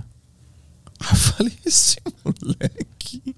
Tipo, esse moleque corajoso pra falar comigo. Daí eu falei, cara, mas você não acha que tá errado? Não, não acho que tá errado. Ela que jogou, cara. Ela que jogou. Eu só falei. Ela jogou, jogou porque quis. Daí, mas porra, mas tá errado. Mas onde que tá errado? Eu comecei a ver um moleque argumentar comigo. E ali eu entendi uma parada, cara.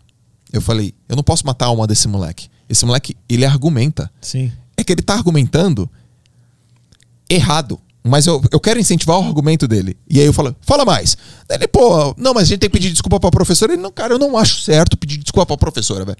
Pô, porque, cara, e aí eu via no moleque um negócio que eu achei, assim, não é pra jogar borracha na professora, óbvio. Sim, mas canalizado no lugar errado. Exato, velho. Uhum. Tava canalizado no lugar errado. E aí eu peguei e tal, e aí eu, eu, eu trouxe ele pra mim e falei, cara, deixa eu te contar uma coisa. Quantos anos você tem, Paulo? 12. Pô, na tua idade e tal. Eu, quando tinha 12 anos, abaixei, conversei com ele. E ele era visto como um moleque meio arteiro, que, não, que todo mundo tinha raiva. O moleque fechou comigo, me cumprimentava e tal. Eu pego o telefone e ligo pra mãe do Paulo. Falou, ô, dona Paulo, mãe do Paulo, tem como a senhora vir aqui? Ah, de novo, não acredito. Não acredito que eu vou ir de novo. Eu não aguento mais. E aí? Falei, a senhora vem falar comigo, sou coordenador. Aí, não, não dá mais. Aí a mulher chegou no outro dia, cara, brava, puta da vida. Ah, não aguento mais, eu vou tirar o Paulo daqui, porque é sempre reclamação. Calma, espera. Bom, primeira coisa, aconteceu isso aqui. Isso aqui é uma borracha que aconteceu, a gente não aceita isso, mas tá tudo resolvido. Deixa eu entender, deixa a senhora entender que aconteceu esse negócio tá errado aqui. Agora, a segunda coisa é o seguinte: o filho da senhora, ele é bom. Ele é filósofo. Ela, como assim bom? O filho da senhora é bom. Porque ele estava de frente para mim, que sou autoridade aqui, e ele argumentou comigo. E no argumento dele, ele foi confiante. Eu quero dizer uma coisa: ele argumentou no lugar errado, mas a gente não pode matar o argumento dele.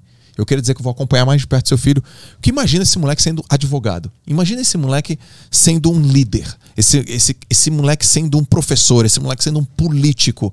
Se a gente canalizar esse moleque agora, ele tem 12, pô. Uhum. Ele tem 12, cara. Se a gente canalizar esse moleque agora, com valores, com princípios, com orientação, esse moleque pode ser.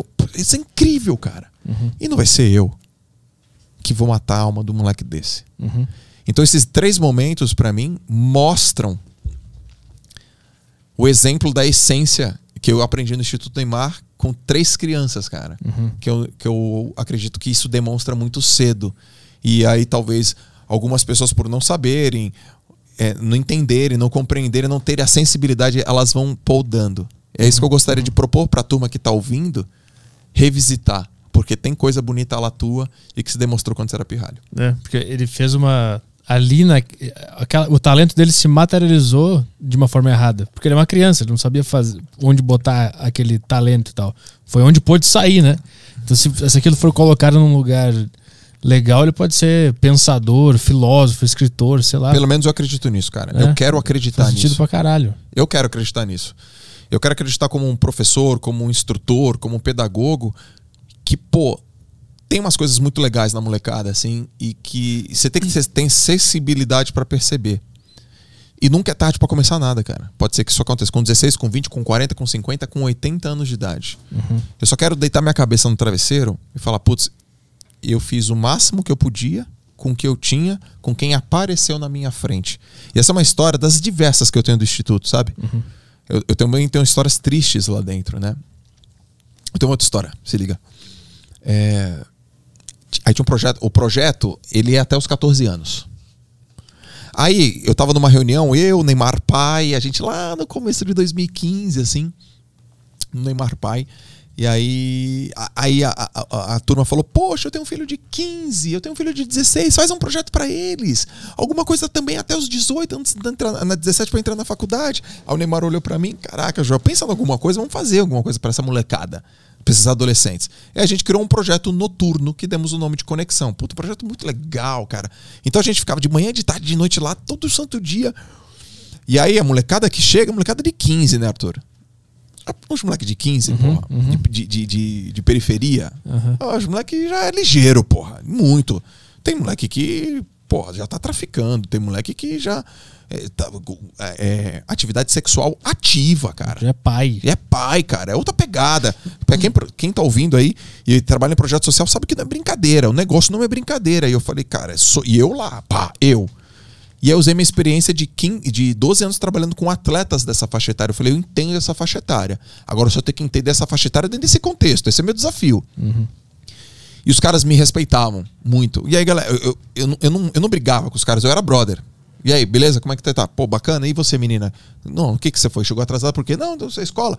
Não, mas vamos cá, vamos conversar. Vem cá. Eu, eu trazia os caras pra perto, esse era o meu objetivo. E entender a molecada. Eu queria eles ali. Não queria esses moleques traficando, não queria fazendo besteira. Senão você perde um menino ali. E aí teve um dia que eu tava falando uma coisa, cara. E tal, tal, tal, tal, tal. E, e aí uns três moleques começaram a rir. Eu falei, ô, tô falando. A sala tinha umas 100 pessoas, assim. Por que vocês estão rindo? ah, não, dá um tempo. Você quer? Malandrão, assim, né? Eu falei, os três, levanta e saiam. Agora. Vou falar com vocês lá fora. Aí, não, não vou sair. Vai, vai sair sim. Você vai sair agora. Aí, puf, fechou. Fechou. Aí dois moleques levantaram cabeça baixa. Eu já vi. Tem dois ali que estão arrependidos. Já peguei. E um levantou, "Ah, não sei o quê. Falei, e não é pra falar nada, cara. Você já falou que você tinha pra falar dele. Ah, Mel, você vai me bater? Por que você vai me bater? Ali, velho. Eu ali, olha o que eu fiz. Porque ele falou, você vai me bater? Tinha 90 nego vendo ali. Vou contar essa história. 90 moleque. "Ah, Você vai me bater? Aí eu falei assim. Qual é o teu nome? Vamos chamar ele de Rodolfo. Meu nome é Rodolfo. Tá bom. Quantos anos você tem, Rodolfo? Quantos anos você tem? Ele falou, 15. Quando que você faz 18? Daqui a três anos, né? Mas qual é o mês? Ah, por quê? Qual é o mês que você faz 18? 20 de outubro. Tá bom. Eu vou te esperar até o dia 20 de outubro, velho. No dia 20 de outubro, me faz essa pergunta de novo. Se eu vou te bater. Ele fez assim. Sabe por quê, Rodolfo? Porque tu fala isso porque tu é menor de idade. Deve ser assim que tu fala com a tua professora, né?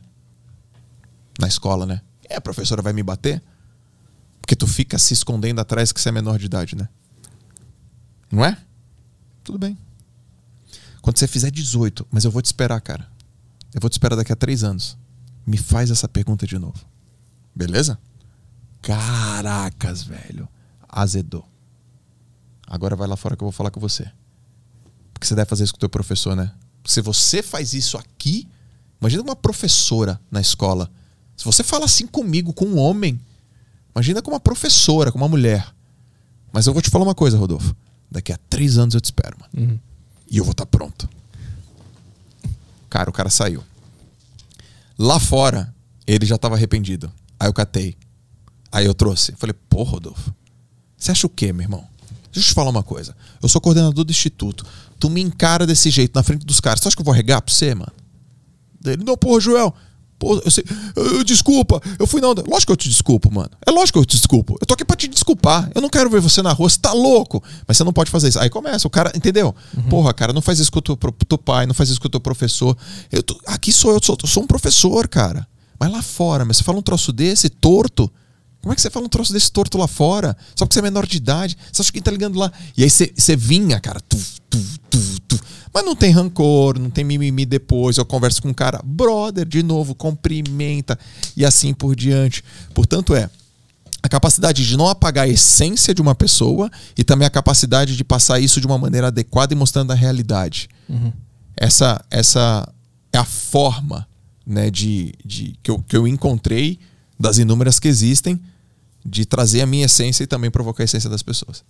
Vendo essa, essa, essa situação que tu botou desse. Esse era um lugar específico onde tinha um trabalho de assistência social, né? Aham.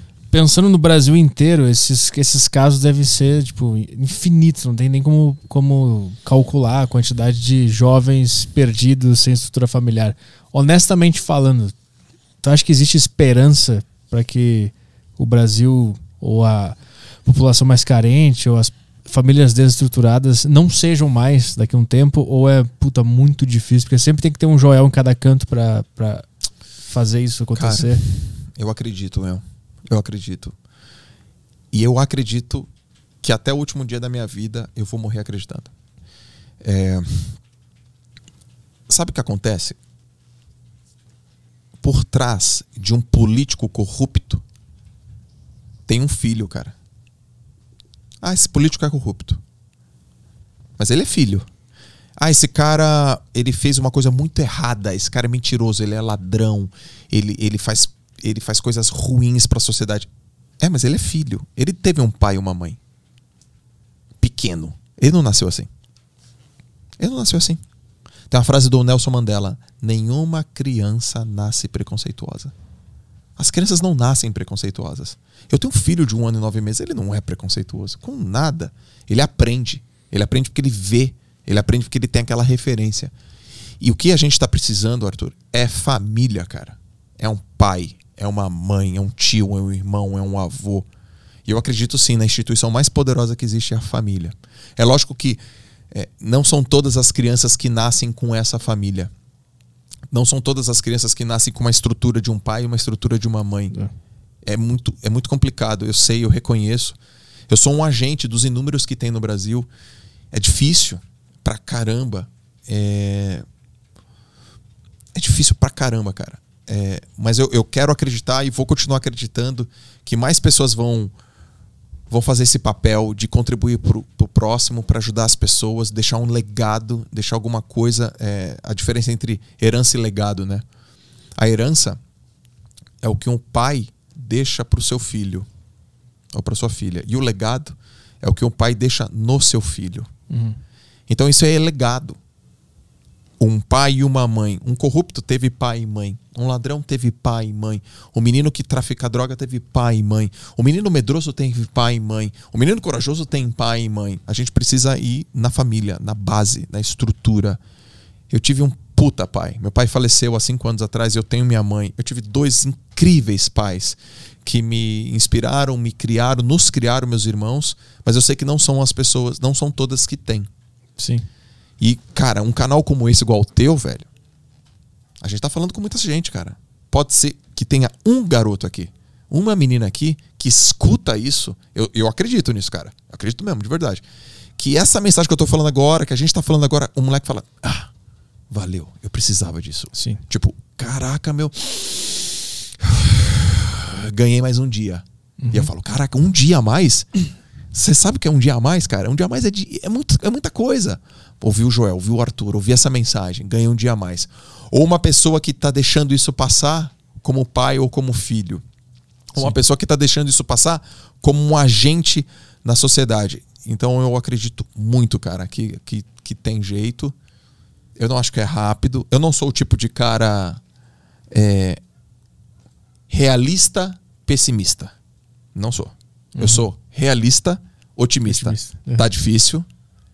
A barra tá dura.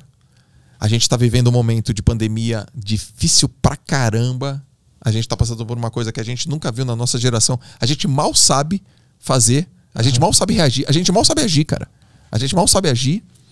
E, é, e eu quero acreditar que tantos as pessoas que, que estão na linha de frente, quanto as, as pessoas que estão resguardadas, as pessoas que não conseguem ficar em casa porque precisam trabalhar, eu quero acreditar que dentro delas, na essência delas, tem uma coisa muito positiva. Então, até mesmo esse pai que está sendo negligente, eu quero acreditar que ele está sendo negligente porque nem ele está percebendo. Porque talvez ele foi criado desse jeito. Porque talvez é o campo dele de observação. E que uma palavra como essa, um canal como esse de podcast pode despertar alguma coisa no cara. Eu, eu não tô aqui para falar que o copo tá meio vazio, velho. Não tô, mano. O copo tá meio cheio pra mim. Caio, como é que estamos aí de, de questões? Temos questões aqui no grupo do Telegram. Temos questões? Temos em áudio ou só texto? Tem áudio e tem texto. Então vamos, vamos embora, vamos responder algumas perguntas aqui da turma. Vamos na questão aqui do Luan. Boa. Pergunta para o Joel. Fala, Joel, de boa? Que conselho você daria para alguém que está começando um podcast sobre negócios com modelo entrevista? Estamos começando agora, se chama Podcast. Ah, mandou uma propaganda do podcast dele aqui. Pior que eu acho que já tem um podcast que é o do Lucas Pitt. Eu acho que é podcast. É? É, do Nossa. Lucas Do Pitt. Pitch? mano. Do Pitch Money? É. Ele vai pedir uma dica aqui, então a dica vai ser mudar de nome. Né? É, já entrevistamos uns caras massas, uns caras massas como Raul Senna e André de Abreu. Queríamos, Raul é, queríamos conselhos para evoluirmos mais rápido e para quem sabe te chamar para uma entrevista. PS, adoramos o JJCast. Pô, que legal, cara. Poxa, parabéns por vocês estarem é, produzindo material, conteúdo com verdade, com genuinidade para ajudar as pessoas. Ó, sobre negócio, é, tem duas coisas que eu acho. Ou, ou você vai falar de negócio, ou você vai falar sobre negócio. Falar de negócio é que você tem um negócio. Então, deixa eu falar de natação. Ah, nadei. Deixa eu falar de livros. Escrevo, escrevi. Agora, ah, Joel, mas eu não tenho negócio. Então tudo bem, então fale sobre negócio. É quando você convida alguém que tem negócio e pergunta para a pessoa sobre aquele assunto tão importante. Então tenha muito bem claro quais desses dois assuntos para ter uma, uma linha editorial bem clara. Segunda coisa, traga pessoas para o seu podcast que, que tenha a pele em risco, né? Que ficou muito conhecida aí pelo Nassim Taleb, o Skin the Game, que fazem, que acontecem e que não são ideias apenas e apenas apostas. Não traga palestrantes, tragam empresários, não traga é, influenciadores. Traga empresários. Que bom se for um empresário influenciador. Que bom se for um empresário palestrante. Que bom se for um empresário escritor. Mas traga pessoas de negócio. E aí eu vi que você falou que você bateu papo com o Raul Senna. Eu sou muito amigo do Raul Senna. Incrível. O cara é uma ca- uma cabeça genial, um garoto, 27 anos. Assim, o moleque é genial, incrível. A gente tem um grupo até de empresários que a gente participa. Então você tá assim com. da- Das duas referências eu conheço uma. Então você tá com ótimas referências. Continue. Ah, eu, eu gostei que ele falou assim, ó. é, eu queria uma maneira de chegar mais rápido. Ele não falou, eu queria um atalho. Porque atalho não existe. Agora, chegar mais rápido existe. É mais ou menos assim: você vai percorrer 10 quilômetros. Você vai percorrer 10 quilômetros. Mas pode ser que você percorra ele mais rápido. Mas são os mesmos 10 quilômetros. E como é que você faz isso? Para você chegar mais rápido, é você fazer mais vezes. Então, aumentar o volume de material que você constrói, que você colabora, que você divulga na internet. E fazer isso cada vez melhor. Então, com certeza existe uma relação quali-quantitativa. Quantitativa, vezes. Não tem mistério. Qualitativa é a profundidade das tuas perguntas. É, se você for bom de pergunta, você vai ter ótimo conteúdo. E uma pergunta é aquela que você escuta, que você aprofunda, e aquela que você não tem resposta. Que, que você fez muito isso hoje comigo. Você não me questionou. Você me perguntou. Sim. A ques- O questionamento é o, você já tem uma premissa já certa, entendeu? Aham. Então, por exemplo, a pergunta que você fez, você falou, cara, mas não sei, não tô entendendo esse, esse lance do eu quero ser um campeão. De onde que surgiu? Eu vi que foi uma pergunta e, você aprofundou. Eu falei, caraca, ninguém me fez essa pergunta. Você desceu. Sim. E aí veio o conteúdo. Então, eu, isso vai sair um baita de um conteúdo. E aí eu tô vendo nos comentários, puta, que, que, que podcast foda, mas ele é foda por causa das tuas perguntas. Ele não é foda porque eu tô falando. Eu tô só te respondendo. Então, ao invés de questionar, pergunte. Isso, eu posso dar uma dica também para fazer boas perguntas, escute bons comunicadores para aprender como é que eles fazem. E escuta rádio. Vai ouvir um programa de rádio de manhã aí que tem entrevista que normalmente rádio de manhã é o melhor rádio que existe, onde o cara faz as melhores perguntas e dá para aprender muito com o pessoal aí. Show. O que mais temos de questões aí, Caio Zito? Temos uma questão em áudio aqui do Vinícius Albuquerque. Vamos lá. Vamos rodá-la aqui, ela vai sair no fone. É sempre de primeira não sai, tem que ir de novo. Cara, é sobre. Aí. Aqui, aí. Vamos lá de novo. Aí. Boa noite, Caio, Petri e Joel. Joel, a minha pergunta, cara, é sobre como me tornar uma pessoa mais ambiciosa.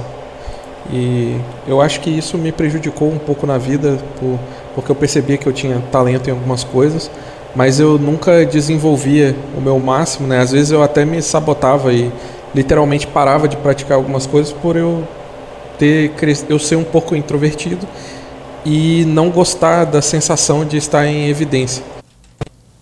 Show. A turma ouviu, né? Sim, sim. Cara, que pergunta legal também. Tem uma coisa, e que bom que você reconheceu isso sobre ambição. A única coisa que eu acho que não tem remédio é a falta de ambição, cara. Mas quando o cara fala assim, como eu posso ser mais ambicioso? Né, e não foi, como eu posso ser ambicioso? Já, já teve diferença. Uhum. Como eu posso ser mais? Então alguma ambição ele já tem. Top. E porque eu tenho medo, tenho receio, sou, sou introvertido e assim por diante. Existe um poder muito grande, cara, na, nas pessoas introvertidas. Muito grande. Elas são mais sensíveis, elas são mais precisas, elas são mais uh, confiáveis em muitos aspectos, elas são mais uh, cuidadosas em muitos aspectos, elas são muito desejadas nas indústrias, nos mercados, porque que, que, que precisa desse tipo de comportamento. E você precisa construir um objetivo potente. Porque eu recebo muito assim, Arthur. Cara, eu tenho um objetivo, mas eu não, eu não vou. É que ele não é potente. Se ele for potente, se ele for potente, ele faz você agir, ele faz você ter mais ambição. Tá bom, então me dá uma luz aí, Joel, do que poderia ser um objetivo potente. Um objetivo potente é aquele que você nem negocia com ele. Por exemplo, se alguém chegasse para mim, Joel, é educação do teu filho. Uai, não negocio. Não, não tem alternativa. É isso aqui, vai ser a melhor que eu puder e ponto final. O que é um objetivo potente? Por quê? Né? Porque se não for, que tipo de pai eu vou ser? O objetivo potente é aquele que você não negocia, você não tem nem chance, não tem nem não tem plano B. Tem uma pergunta boa, que é assim, ó. O que de pior pode acontecer com a vida da pessoa que eu mais amo e que depende de mim se eu não for ambicioso? Acabou. Mas e se o cara for sozinho? Ele vai responder que é ele. Ah. E se ele tiver baixa autoestima e não se amar? Aí ele vai falar. Não sei. E aí então ah, o problema não é falta de ambição. Boa. É falta de autoconhecimento. Tem outra coisa, tem uma, tem uma autora, Sarah Lewis, que ela fala que é o seguinte: ela escreveu um livro chamado Resiliência. É, e ela fala que amor próprio é um dos elementos da resiliência. A pessoa resiliente, ela tem amor próprio. Ah, dá um exemplo. Uhum. Ah, sua namorada chegou para você e falou: Arthur, quero separar. Aí você fala: Uai, mas não estava tudo certo a gente noivar e comprar os azulejos do novo apartamento? comprar as cortinas do novo apartamento? Ela, pois é. Pensei melhor e não quero. Mas o que aconteceu? Não sei. Tá estranho. Mas eu não quero. Mas não, mas a minha vida é contigo, mas pelo amor de Deus, caraca. Pô, não, cara, não, não, não, por favor, o que, que eu fiz errado? Eu vou mudar. Muita gente faz isso, cara. Uhum. O amor próprio é. Não quer? Caracas. Se você não quer, o que, que eu posso fazer? É. Você não quer, eu quero. Mas o meu amor próprio faz eu ser resiliente a ponto de passar por essa porrada que eu acabei de tomar Uhum. e lá na frente eu sei que eu vou levantar. Isso é o que o Carlos Drummond de Andrade diz. A dor, nego velho, é que ele não fala nego velho, né? Mas a dor é inevitável, mas o sofrimento é opcional. Hum. A- A pessoa não escolhe sofrer, mas dói, cara. Muito, muito. Então o amor próprio faz ela. Caracas, velho. Eu tenho que sair disso, eu vou sair disso. E se você não consegue se amar, você também não consegue amar outra pessoa. Aí fica difícil. Autoconhecimento, galera. E não consegue ter ambição, que era, era o lance do cara ali, né? Que é o lance do cara na ambição ainda. Então ele. Porra, se esse cara não conseguir agora, não sei o que, que vai. O que a gente tem que fazer. Como é que é o nome dele mesmo? É o Vinícius. Vinícius. Manda uma mensagem daqui cinco anos de novo. Quero ver como é que tu vai estar depois dessa mensagem aqui. Vamos lá pro próximo aí. O Daniel Vieira mandou a questão dele aqui. A questão dele aqui. Questão, Opa, por favor. Eu tô me confundindo aqui com tantos, tantas correções desnecessárias dos, dos ouvintes aqui. Daniel Vieira mandou: Joel, você acha que com a. É pra subir o negócio aqui. Joel, você acha que com uma sociedade tecnológica cheia de superestímulos, celulares, redes sociais, pode distrair o foco dos jovens sonhadores de hoje em dia? Ou isso tem tudo a ver com a falta de autoconhecimento? Não, cara. Pode sim, meu. Com certeza. A gente, a gente nunca viveu uma era de tanta informação e tão falta de foco como está hoje. Ah, tem umas pesquisas que mostraram que há 10 anos atrás uma pessoa conseguia ficar, permanecer focada mais ou menos uns 7 minutos. Hoje, segundo essas pesquisas, a pessoa fica tipo 59 segundos. É. 59 segundos focada. E tem um autor que eu gosto muito, que ele, o nome dele é Chris Bailey. Ele, ele escreveu um livro chamado Hiperfoco. Você está fazendo uma tarefa, tal, tal, tal, tal, tal, tal. Você está em flow, você está focado. Tem uma, você tem uma interrupção. E aí você, ah, o que, que foi? Ah, nossa, nada a ver. Você leva 22 minutos para voltar na mesma performance que você tava. Putz. Cara, é uma porrada isso, cara. A notificação do celular é isso. Cara, você tá aqui e tal, você tá aqui na- no nível de performance, concentrado, focado. Pau! Você volta, que? Tá, vo, até você pegar a máquina. 22 minutos. Então não é, cara, uma coisa assim de, de molecada. Não, cara, muita informação, muita quebra de atenção, muitas opções, muitas interferências, interferência tecnológica pra caramba. Então, se o cara não tiver a capacidade de, de, de fechar, cara, de, de não fazer isso, é, vai, vai ser ruim para ele. Por exemplo, a gente, a gente lá na empresa a gente tem uma plataforma de desenvolvimento pessoal chamada DNA Class, onde a gente convida pessoas que são os maiores no que eles fazem para eles darem aulas. E hoje, hoje mesmo eu, de- eu decidi, porque quando eu vou assistir as aulas, é, às vezes eu fico com o telefone. Eu falei, cara, a partir de hoje, todas as aulas eu não vou pegar no telefone. Ah, mas o cara vai ficar oito horas gravando. Eu vou ficar oito horas com o telefone desligado. Por quê? Porque eu quero pegar nuance, eu quero pegar o detalhe. Já tem muita, já tem muita interferência, já tem muita gente ah, ou, ou gadgets querendo atrapalhar. E eu, eu quero estar ali, eu quero estar naquele instante, eu quero estar 100% presente. Porque a gente sabe que a atenção ela, ela, é- ela acontece o tempo todo. E uma coisa que já, assim, é chovendo molhado, mas eu vou repetir, já não é uma coisa, não é uma coisa nova, que esse negócio do multitasking ou da mu- multitarefas. A gente tem a falsa ilusão que a gente é multitarefa, mas a gente não é. O ser humano ele não é multitarefa, ele é monotarefa. Então, galera, ah, eu posso fazer várias coisas. Posso. Ao mesmo tempo, pode. E bem, não pode. Lógico que a gente consegue fazer várias coisas ao mesmo tempo. Ah, eu consigo fazer várias coisas ao mesmo tempo. Lógico que você consegue fazer várias coisas ao mesmo tempo. Você cons- co- consegue comer uma banana, dirigir um carro e falar no telefone celular. Lógico que você consegue fazer várias coisas ao mesmo tempo. Agora, em altíssimo nível, não. Então escolha. Pô, não, eu não quero fazer em baixo nível, eu quero fazer em alto nível. Então escolha. Então você vai ter que escolher alguns momentos e privar-se da, da- do barulho externo para conseguir colocar foco. Então não é uma coisa tosca, não é tola, é importante vocês trabalharem o foco de vocês. Tem um negócio que eu acho que é, os estímulos das redes sociais elas atrapalham, mas também elas fazem ser muito mais fácil de se destacar. Porque está todo mundo inundado na rede social e olhando para a tela o tempo inteiro. Se tu conseguir parar de ser viciado nisso e tu sair dessa bolha e, e trabalhar teu foco, tu já vai estar acima de quase todo mundo, porque ninguém tá todo mundo inserido nisso aqui. É. Então, é muito mais fácil hoje se destacar porque tá todo mundo zumbi no celular. Então ah, tem o outro lado da moeda também. Cara, é verdade, zumbi no celular. Quanto menos você espera, você fala assim, fiquei duas horas. É, muito foda, louco, é é muito foda. louco isso, né, cara? É louco demais. Fiquei duas horas. Eu todo dia treino.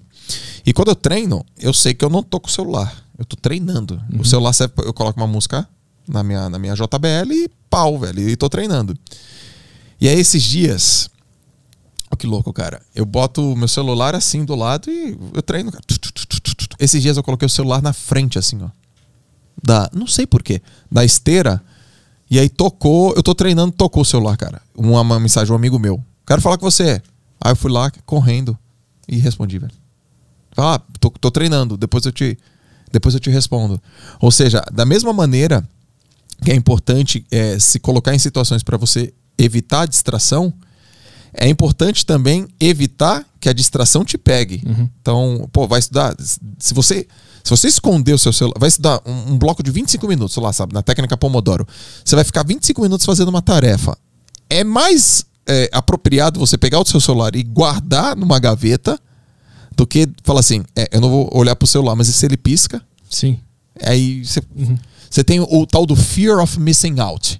Você tem o FOMO. Você fala, cara, Alguma Vai- coisa está acontecendo aqui. vai que é alguma coisa. Aham. Ah, é sempre urgente, é alguma coisa importante, mas a- na maior parte das vezes não é.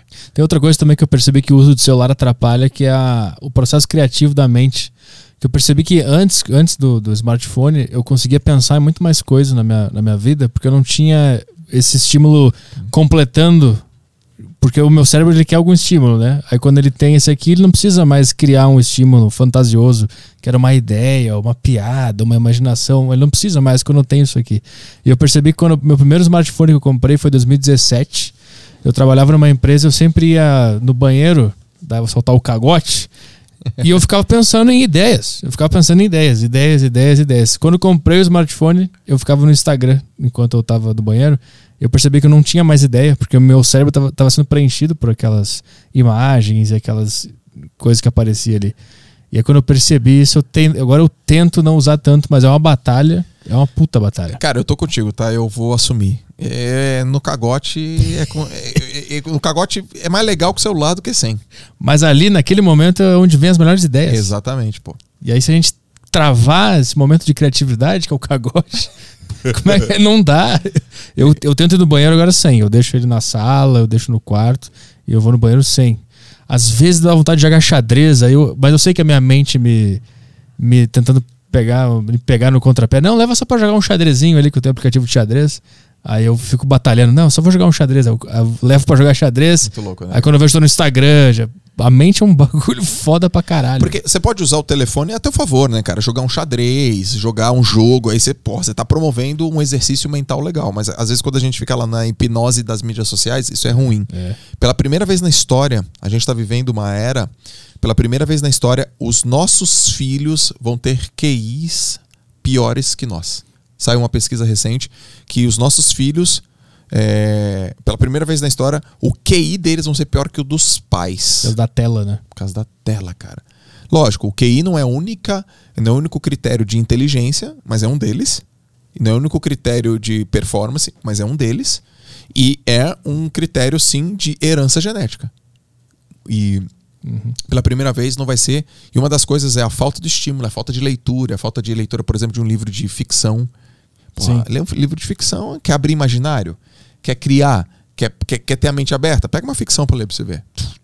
Cara, nomes, fantasias, é, tramas, dramas. Mas hoje tá mais difícil por conta, para quem usa é, de uma maneira inadequada a tela. E acho que até a própria experiência do mundo tá sendo prejudicada. Tipo, eu fui no ortopedista faz um- alguns meses, aí entrou uma, uma senhorinha com um neto, eu acho que era, tinha uns 16 anos. Ele entrou no- na sala da, da consulta olhando pro celular. Ele só olhou pra dar a carteirinha do convênio, voltou pro celular e foi embora com o celular. Eu, eu fiquei pensando, cara, esse cara não pegou nenhuma referência de como uma secretária se comporta, como que o médico abre a porta pra chamar. Ele não pegou como é que, o, como é que os caras que estão esperando a consulta, como é que eles estão esperando? Eles estão, qual é a expressão deles? Ele não viu nada desse mundo.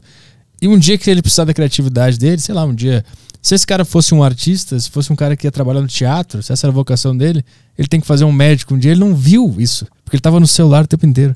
Eu fico reparando essas coisas também, eu não sei pra onde a gente tá indo. A gente vai ser uma geração de tela e de pessoas na- no Twitter. É isso que vai ser. E além disso, é, as pessoas que estão por trás, né? são geniais. É.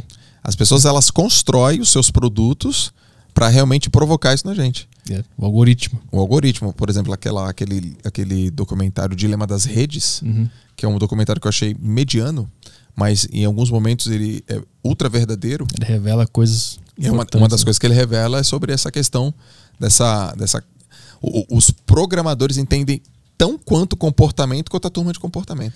É. É foda. O que mais temos aí, Caiozito? De questões aqui no Telegram tem a questão do Matheus Almeida. Fala Joel, fala Petrolex. Ao entrevistado, quais bons hábitos do esporte que servem para o empreendedor? E qual hábito atrapalharia barra seria diferente? Eu não entendi essa segunda parte, entenderam? Qual hábito do esporte atrapalharia a vida do empreendedor, talvez? É, Tá. Se existe isso. algum. Bom, hábito, o hábito do esporte para a vida empreendedora que vai dar certo é, sem dúvida nenhuma, cuidar do corpo. Todos os grandes empreendedores que vocês reconhecem, que vocês admiram, eles são ativos, fisicamente ativos. Então, ter saúde, fato, ok? Segunda coisa, disciplina, foco, paciência, é, masterizar uma coisa, melhorar aquela coisa, ah, horários bem definidos, rotinas bem definidas, como eu falei, saúde física, saúde espiritual, alimentação adequada, isso é muito forte. E, por exemplo, fazer desafios físicos eh, te ajuda, por exemplo, a desafios no teu trabalho. Então, por exemplo, uma pessoa que corre uma maratona, ela é mais paciente, ela tem mais visão de, de, de longo prazo no negócio dela. É assim, cara, isso é, esse é fato. Um dia eu tava com o Thiago Negro, o Thiago que veio aqui, a gente é sócio lá no Grupo Primo. E é um cara, porra, um, puta sócio amigo. E aí ele me apresentou um tempo atrás pro Guilherme Bentimol, que é o presidente do conselho, né? O CEO da, da XP, presidente do conselho. E aí ele, pô, esse aqui é o Joel, cara, ele é sócio agora também. Puta que legal, Joel, tudo bem, tudo bem. Aí ele falou assim: o Joel tá treinando pro Iron Man. Aí ele, ah, que legal, cara. Porra, que bacana. Eu também treino. Eu corro 100 quilômetros. Caralho. Eu falei, o quê? Porra, eu vou pedalar 180. Eu pedalo quando eu pedalo 100. Ele, Você corre 100 km? Eu falei, agora, Thiago, eu entendi por que, que o Benchmall fala tanto sobre visão a longo prazo. Porque um cara que corre 100 km, ele consegue ter visão a longo prazo. Agora, eu não sei se a corrida trouxe a visão a longo prazo ou se a visão a longo prazo ajudou ele na corrida. É. Eu sei de uma coisa. Eu fui buscar o Iron Man porque é longo prazo. Porque é disciplina, porque é paciência, porque eu estou nesse momento hoje da robustez da construção e do crescimento da nossa empresa. Então, quando você aplica questões do, do, do esporte na sua vida, você melhora muito. Mas pode ser que você não queira a longo prazo, pode ser que você queira coragem. O esporte te ensina a ter coragem. Eu vou dar um exemplo do mais bobo que tem. Desde crossfit, eu adoro crossfit, cara. Você vai dar um pulo numa caixa, chama box jump. Tem umas caixas de madeira, você pula. Você fala, João, você tá de brincadeira, isso não existe. Cara, quantas pessoas eu vi que tinham sobrepeso e que subiam nas caixas e hoje elas pulam com os dois pés e fala, estou mais confiante. E inevitavelmente essa confiança ela é transferida para as outras áreas da vida. Já eu quero ser mais competitiva. Eu não tenho, eu não sou uma pessoa competitiva. Participa de uma prova, se inscreve numa prova de competição. Mas eu sou amador, mas se inscreve, cara. Pra você sentir o frio na barriga, o que não é dormir uma noite, o que é um- uma pessoa passar por você e você fala, acelera, eu vou passar aquela pessoa. Então o esporte é, é, é fantástico que você pode carregar para todas as outras áreas. E uma coisa que eu acho que atrapalha é talvez você ficar treinando para Iron Man e se separar da sua esposa. Porque você ficou viciado e tá treinando mais do que você deve. E depois que acaba o Ironman, tu entra em depressão. Porque tá solteiro, fica com saudade da mulher e a tua vida vai por água abaixo. Exatamente, cara. Um, um amigo meu me falou, Joel, ano passado, um, um coach aí, amigo meu falou uma coisa assim, muito louca assim, né? Ele falou, Joel, esse, ano passado eu treinei 10 pessoas é, ir pro Iron Man e 10 pessoas, essas, esses 10 se separaram. Eu falei, nossa, por quê? Porque eles ficaram bitolado absurdo. Eu falei, isso não pode acontecer comigo.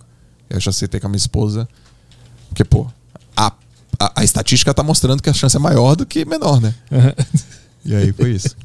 Eu acho que tem um documentário, não sei qual, algum vídeo no YouTube que eu vi que mostra que o exercício físico, ele literalmente ele cria novas conexões no, no cérebro que preparam o terreno para novos conhecimentos poderem entrar de uma maneira mais fácil na, na tua cabeça. Muita Isso. gente que acha que exercício físico é bobagem, é bobagem.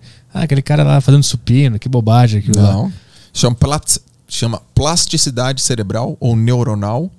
E tem pesquisas que mostram que crianças ativas fisicamente são melhores na escola do que crianças inativas, cara. Ou seja, em- assim, são mais inteligentes. Performam melhor. Vamos pro próximo aí? Próxima questão aqui é do Alexandre. Joel, qual a sua opinião sobre essa geração que tem que estar sempre motivada, tem que fazer o que gosta, que acha que é capaz de tudo? Isso não acaba criando um monte de gente frustrada? E Arthur, parabéns por elevar o nível da podosfera e fugir do óbvio. Obrigado. Uau, que Valeu. legal. A, a frustração é quando você tem uma expectativa muito alta e o resultado não é do nível da, da, da expectativa. E aí, lógico, né, nesse contexto que você colocou a pergunta, eu concordo. Sempre motivado. E tem um problema na motivação, velho. Tem um puta problema na motivação. Porque as pessoas, você tem que estar motivado. E aí você depende de um estado emocional para agir. E nada a ver, cara. Motiva- motivação é bom? Lógico que é. Motivação é importante? Lógico que é. Motivação é bem-vinda? Lógico que é. Motivação é uma coisa que você tem todos os dias? Lógico que não. Pô, quem é que gosta de acordar quatro da manhã pra ir correr ou pra treinar ou pra sei lá o que motivado? Ninguém, cara. É conversa furada. Você dormiu duas horas, você fala, mas mesmo assim eu tô motivado. Isso não dura muito tempo porque é biologicamente é, é improvável. Mas tem uma coisa que tem que ser está na frente da motivação. É a força de vontade.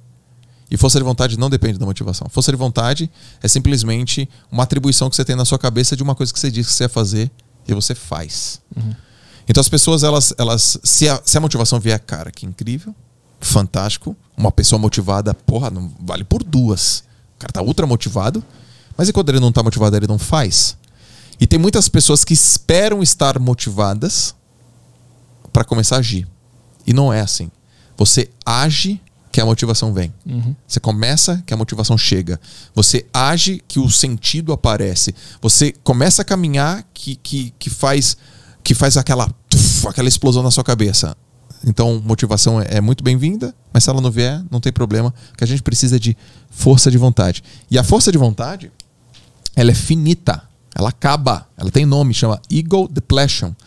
E o ego depletion é como se fosse um, um tanque de combustível. Então, no começo do teu dia, como é que tá a tua força de vontade? Alta. No final do teu dia, como é que tá a tua força de vontade? Baixa. Duas pesquisas sobre força de vontade. A primeira sobre traição. E a segunda sobre júris no é, juízes dando sentença de se, se condena ou não condena. Está no poder do hábito. Tá no poder do hábito. Toca ficha, tô ligado. Cara, Maravilhoso. Vai. os homens traem, as mulheres traem, à noite ou de dia? Prioritariamente, À noite. à noite, porque eles têm menos capacidade de falar não. Imagina, acordei sete da manhã, vou dar uma traidinha na minha mulher. Não rola, a né? força de vontade está intacta. A ali. força de vontade fala: Não, que isso, cara, meu casamento tá legal, vou, vou superar isso aqui. Não é possível, cara, você tá doido. Não, a gente pode batalhar, não sei o que, um beijo. Tá difícil a vida, mas a gente continua. Aí passa o dia, teve problema, a mulher mandou uma mensagem, ou o cara mandou uma mensagem, teve alguma dificuldade, alguma adversidade, brigou no trabalho, comeu mal, glicose tá baixa, tá puto da vida, chega à noite, recebeu um WhatsApp e falar: Quer saber? Vou pra um boteco, fui no boteco, bebi um negócio, não sei o que, meu senso crítico acabou, meu lado de avaliação acabou. Quer saber? Foi. Porque a força de vontade ela foi minando durante o dia. Então, galera, quer deixar boas decisões é, pro seu dia? Deixa por onde você tem muita energia. Força de vontade acaba. Então, Glicose no sangue diminui força de vontade, cansaço diminui força de vontade, é, percepção subjetiva de esforço diminui força de vontade, ambientes complexos é, é, prejudicam força de vontade. E o estudo desse, dessa pesquisa de, de Israel mostra que à medida que os, os juízes iam chegando perto da hora do almoço e sentiam fome, eles davam mais não. E depois da hora do almoço, eles aumentavam drasticamente, tipo, para 67% as, a, a- eu não sei exatamente o termo, mas é aprovavam, assim, é você tá liberado. Absolviam. Ah, isso, absolviam, essa é a palavra. Por quê? Os caras olhavam porque tem uma relação direta com glicose circulante, ou seja, Cara. O quanto você está alimentado. Se você está alimentado, você tende a tomar decisões melhores. Se você está com fome, você tende a dizer mais não e, e prejudicar, por exemplo, a sua, as suas decisões. Então a força de vontade é uma ferramenta muito poderosa e ela acaba. Então, decisões melhores, com força de vontade melhor. com força de vontade no topo. Eu, por isso que, por exemplo, é, eu corri hoje 15 quilômetros na esteira. São 7h40. Imagina, eu falo, pô, tô acabando aqui com o Arthur, vou para casa, vou bater 15 quilômetros. Sim. Não sim. vou, velho. Uhum. Não vou. Não vou. Pode ser que eu corra uns 6, mas os 15, não vou. Amanhã eu tenho duas horas de pedal. Ele vai ser de manhã, cara. Ele vai ser à tarde. Por quê? Porque a, a chance de, ah, não, ah, duas horas de pedal, não sei o quê, a minha força de vontade vai estar menor, eu vou estar mais cansado, eu vou ter mais, mais coisas. Então, resolve coisas que são mais desafiadoras e que exige mais energia logo no começo. E não dependa da motivação. né? Não depende. Faz mesmo sem a motivação. Cara, faz sem motivação. Não dependa da motivação pra nada. Se ela vier, top. E ela geralmente vem depois que você começa. O que mais temos aí? Tem a última do Daniel, né? Tem a última questão aqui do Daniel, Daniel Vieira, isso aí.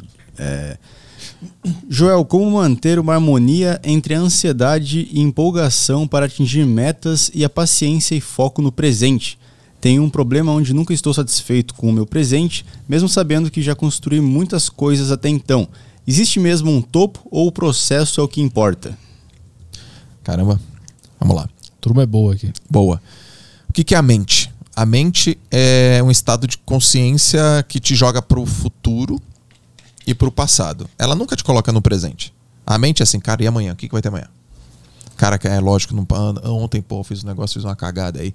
Cara, e daqui a dois meses? Imagina daqui a dois meses como vai ser legal. Ela fica lá, frente trás, frente trás, frente trás. E aí tem um, tem um princípio básico: quando você sente. é, você tem excesso de futuro, você fica ansioso. Excesso de futuro te deixa ansioso. Excesso de passado te deixa meio deprê, meio down, meio para baixo. Se você está numa atividade que ela é pouco desafiadora e você não tem conhecimento sobre ela, você fica apático. Se ela é pouco desafiadora e você tem muito conhecimento sobre ela, você relaxa. Se ela é médio desafiadora, você não tem conhecimento, você fica num tédio.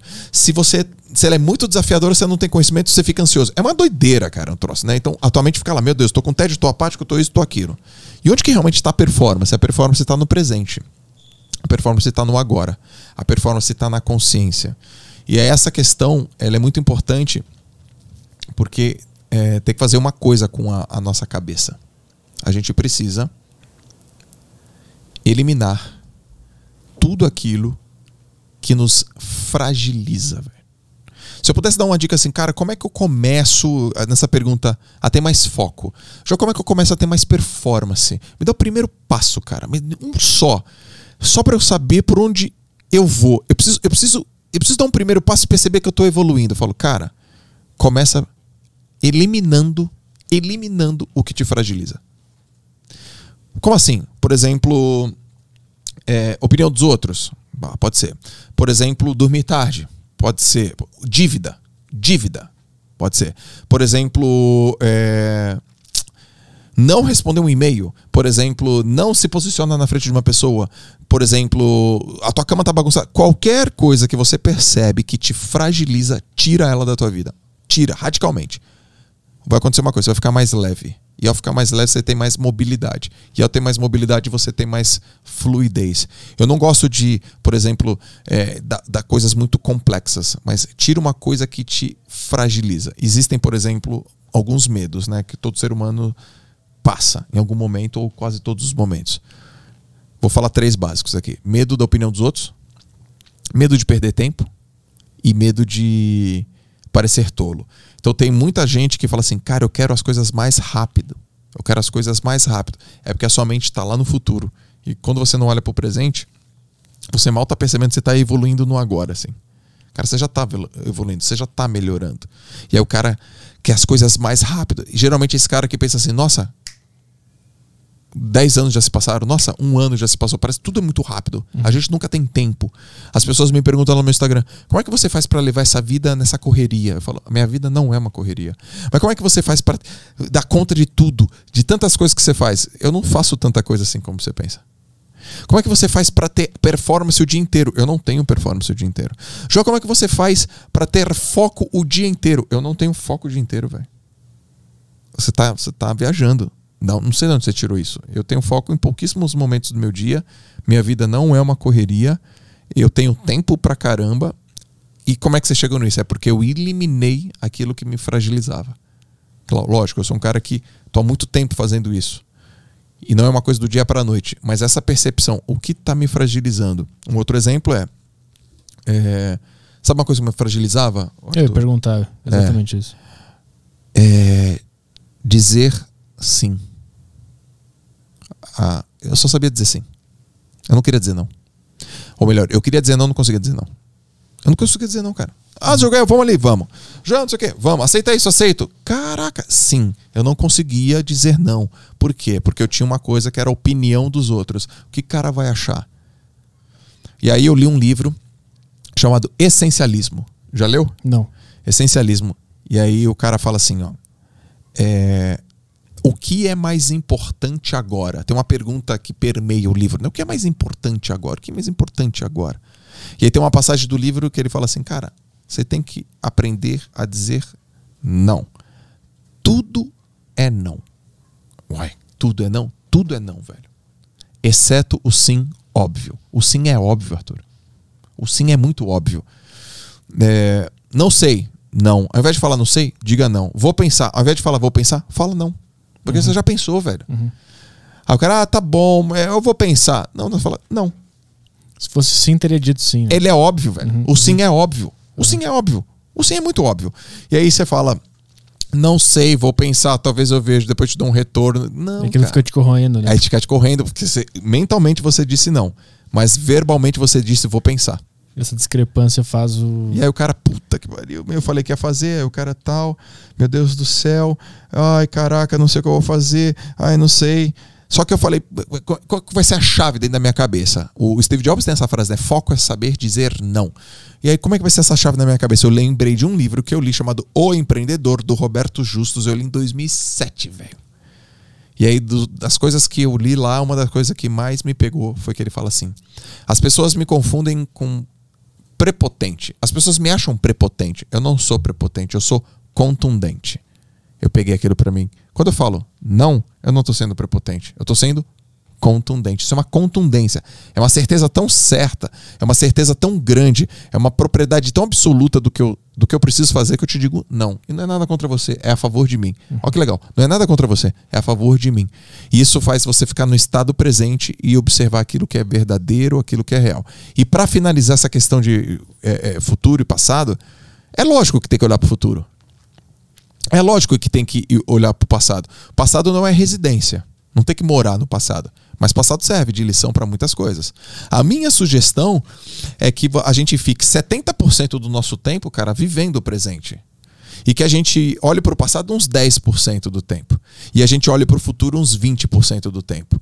É que tem gente que fica 70% do tempo, por exemplo, no passado, ou 70% do tempo no futuro e 10% do tempo no presente. Não, cara, fica uns 70% aqui, olha para o passado uns só uns 10% para pegar um aprendizado, projeta para o futuro, que você vai ter uma vida melhor. Ficar no, ficar no presente é treinamento também é treinamento. mental, autossugestão ou... Mindfulness.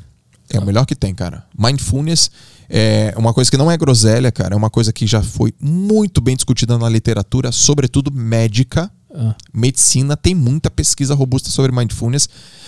E assim, eu vou explicar de maneira muito simples, cara. É a capacidade de você prestar atenção no agora. E como é que você faz isso? Um exercício muito simples é respirar. Então, por exemplo, você fecha os olhos, respira e você fala: Eu vou prestar atenção no som, sei lá, da minha respiração. Aí o cara fala: Que porra é essa, João? Som da respiração? Eu tô, eu tô pensando um monte de coisa. Pois é, esse aqui, porra, essa, eu sou da minha, da minha respiração, volta, só respiração. Você traz pro centro. O exercício do mindfulness não é se concentrar. O exercício do mindfulness é quando você muda o foco, uhum. você trazer para cá. É isso que fortalece o mindfulness. Você passou o carro, você fala: não, não, não, volta aqui para respiração. Esse trazer de volta é o que fortalece. E aí você percebe que você fica, cara, eu só consegui ficar três minutos. Aí dá três semanas. Cara, só consegui ficar nove minutos. Eu falo, cara, você triplicou. Aí passa três meses, você fala, cara, só consegui ficar uma hora. Aí você fala, cara, você fica uma hora aqui no presente, prestando atenção numa coisa. Então, os caras que são peritos em mindfulness, o cara ou presta atenção na respiração. Tem cara que diz que escuta o sangue passando pela veia. Altíssimo nível. Caralho. É, sabe, esses monges. Uhum. Os caras escutam o sangue passar pela veia. E eu vou fazer um exercício, é, sugerir um exercício para a turma. Se vocês prestarem atenção no batimento cardíaco de vocês, vocês vão perceber que o tronco treme. Já reparou isso? Não. Se você fechar os olhos e falar assim, só presta atenção no batimento, você vai perceber que quando bate, você faz assim, ó. Você vai perceber. A gente, o tempo todo tá tremendo, cara. Só que a gente não nota. Mas se você jogar o teu mindfulness pra cá, você vai perceber que. Ah, é verdade. Cara, caraca, como mexe isso? Como mexe? Eu aprendi isso em 2005, velho. Treinando. E, e foi isso que me ajudou muito. O que, que eu fazia? Eu acordava, eu treinava às 7 horas da manhã, eu acordava às 5. E aí eu tinha um relógio de ponteiro. Tic, tic, tic, tic. Eu, eu dormia com meu irmão no quarto, então eu acordava e não acendia a luz. E aí eu ficava olhando pro relógio, eu falei, só presta atenção no tique. Só isso que eu fazia. Tic, tic. Primeiro dia, tipo, 4 segundos, velho. Depois, 6 segundos. Até um dia que eu fiquei 45 minutos só no tic, tic, tic. Foi o ano que eu fiz o melhor resultado como esportista, cara. Que eu. A competição é muito barulhenta, né? E eu falava, eu tô em silêncio, eu tô aqui, tô tudo de boa. Eu, eu tô aqui. Eu, eu sei fazer isso. Levei um tempão. Foi um exercício proposto num livro chamado Concentração, de um indiano. E que foi oferecido pra mim por um treinador. Caralho. Tem, tem muita gente que acha que na meditação é não pensar em nada, e tem muita gente que, se, que fica braba com, com o fato de estar desviando o, foco, né? Ah, eu penso em muita coisa, eu penso no não sei o quê, mas justamente é isso que tem que acontecer. Isso. E depois tu volta pro centro. E quando tu se perder, volta de novo. Ó, um exercício que eu lembrei aqui agora. Pra ter paciência. Esse é pra você ter percepção. Outro pra ter paciência. Pega uma uva passa, coloca na boca e não engole. Vê quanto tempo você consegue ficar assim. Dá pra ser com chocolate, tipo, vezes. só chupando, chupando, chupando. Você fala, quero engolir. E aí você percebe que você vai aumentando a tua capacidade de ter paciência. É umas coisas bobas que funcionam pra caramba, cara. Cara, uva- mas uva passa dá vontade de cuspir fora, não dá? Puta troço ruim, velho. eu curto. Vai botar uma balinha, uma sete belo, mas ela vai se desmontar, né? Exatamente. Tem que ser um, mas tem que ser um negócio gostoso. Pô, é uma bom, cara. Uva passa é a comida mais rejeitada de todas. O Natal, todo verdade, mundo né? fala mal da uva passa. Ô, velho, você acredita que eu curto em tudo? Até no arroz. Tu gosta de uva passa? Encontramos o único cara que compra uva passa. Eu tá aqui gosto, o responsável. velho. Eu gosto, velho. Eu gosto. Eu, Eu gosto no time caraca. dele também. Tu time. curte também? curte Eu não também? entendo as pessoas que não gostam de uva passa. Eu adoro uva passa. O cara, ah, eu vou passar no arroz. Eu curto pra cacete. Na maionese, bom pra caralho. Ó, é... Panetone, hein? Aze- A panetone, se não tiver, esquece. Não, não existe panetone sem uva passa. Para, pô, vocês estão loucos. Temos perguntas no YouTube aí? Tem, tem no Yotoba sim. Tem um aqui no Olha. Yotoba. O Gabriel Alves mandou. Mas é super chato? Super chato. Boa. É, Joel, recomenda uns livros aí, mano, que você acha que todos deveriam ler. Tá. Você é 10, cara. Excelente conteúdo e super comunicativo. Petri, ótimo entrevistador. Obrigado. Pô, que legal. Vamos lá. Quantos, eles, pediram, eles pediram 10 livros ou ele falou você é 10 ou foi as duas coisas? É isso que eu- Ele falou você é 10. Ele, o livro ele deixou a deixou para você. Tá bom, cara. Ó, Vou eu, eu, eu vou sugerir aqui uns cinco livros aqui que eu acredito. Um para determin... Cada um para determinado assunto. Vai. Se você, se você quiser é, entender um pouco o seu ponto forte, eu sugiro que você leia O Óbvio que Ignoramos. O autor é Jacob Petrie, Ó, parente. parente. Então isso, isso vai despertar você esse lance do que, que você é realmente muito bom. Se você quiser entender como que funciona a mente humana, eu sugiro um livro chamado Desperte Seu Poder, é do Tony Robbins. É um livro básico que todo mundo tem que ler. Se você quiser entender um pouco sobre foco, disciplina, sugiro que você leia o meu livro 100% Presente, que é um livro muito poderoso e que deu muito certo, ajudou muitas pessoas para te dar foco, te dar disciplina, te dar rotina, micro mini hábitos, né? Ou micro hábitos. Já falei três, né? Eu tenho que falar mais dois.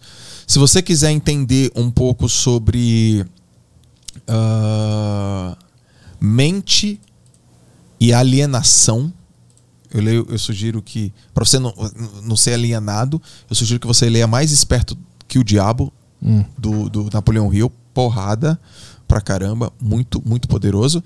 E eu vou sugerir também um livro que eu falei da Angela Duckworth, que é o livro chamado Garra, para você aprender os elementos que estão por trás do sucesso baseados na força de vontade e na garra. Esse aí deve ser foda. Esse eu vou ter que ler esse da garra. Eu achei do caralho quando Porrada. falou dele ali. Cara, tem. Ele ensina como ter garra com professor, com filho, com pensamento de crescimento, mindset de crescimento. Ela é, foi aluna da Carol Dweck. A Carol Dweck é aquela que escreveu Mindset. Então ela fala das experiências que ela teve com a Carol Dweck. É animal. Ela, essa Angela, ela ficou, Angela Duckworth ela ficou famosa com um TED que ela fez. E o TED deu super certo. E aí convidaram ela para escrever um livro. E aí ela conta que ela criou uma metodologia para ensinar as filhas dela a ter garra. Ela tá, ela fala, ela, ela entra assim, pô, eu já entendi que a garra é importante, eu já entendi que isso aqui, que as pessoas vão. Agora eu tenho duas filhas, como é que eu implemento isso nas minhas filhas, cara?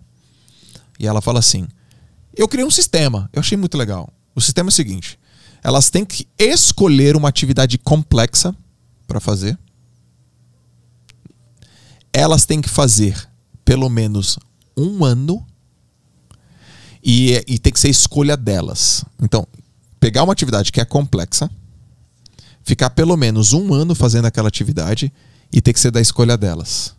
Isso aqui é uma forma que ela encontrou de treinar a garra. Aí ela fala que a filha dela escolheu tocar piano.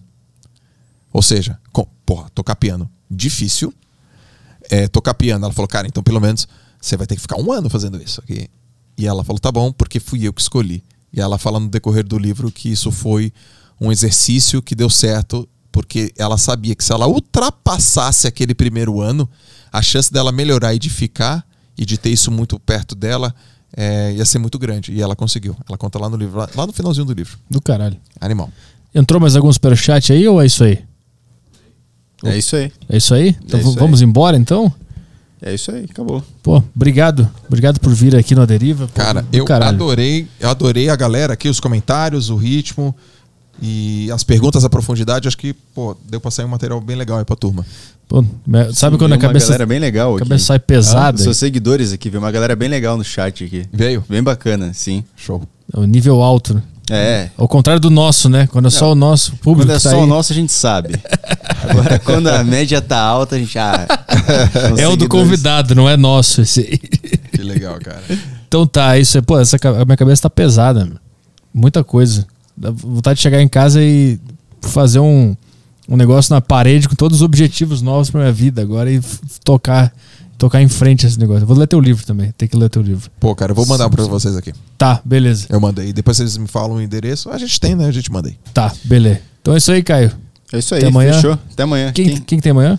Amanhã vem Fernando Holiday. Ah. Holiday? É. Não sei como é, que é. De acordo com Holiday. o Ciro Gomes, é o. Como é que é? Capitão do Mato? Como é que era o negócio aquele? Vai entrar nessa? Não podia falar? Desculpa. A gente comenta com ele amanhã disso aí. Dá Tá um bem. corte legal. Boa. Então, é, dá um likezinho nesse vídeo aqui se você tá na Deriva, porque o A Deriva é o menor podcast da Podosfera. Precisamos da sua ajuda. Não precisa compartilhar, deixa isso aqui entre nós e vamos partir desta para melhor, né? É isso aí, vamos ver o que tem do lado de lá. Então tá. Valeu, até amanhã, turma. Tchau, tchau. Valeu.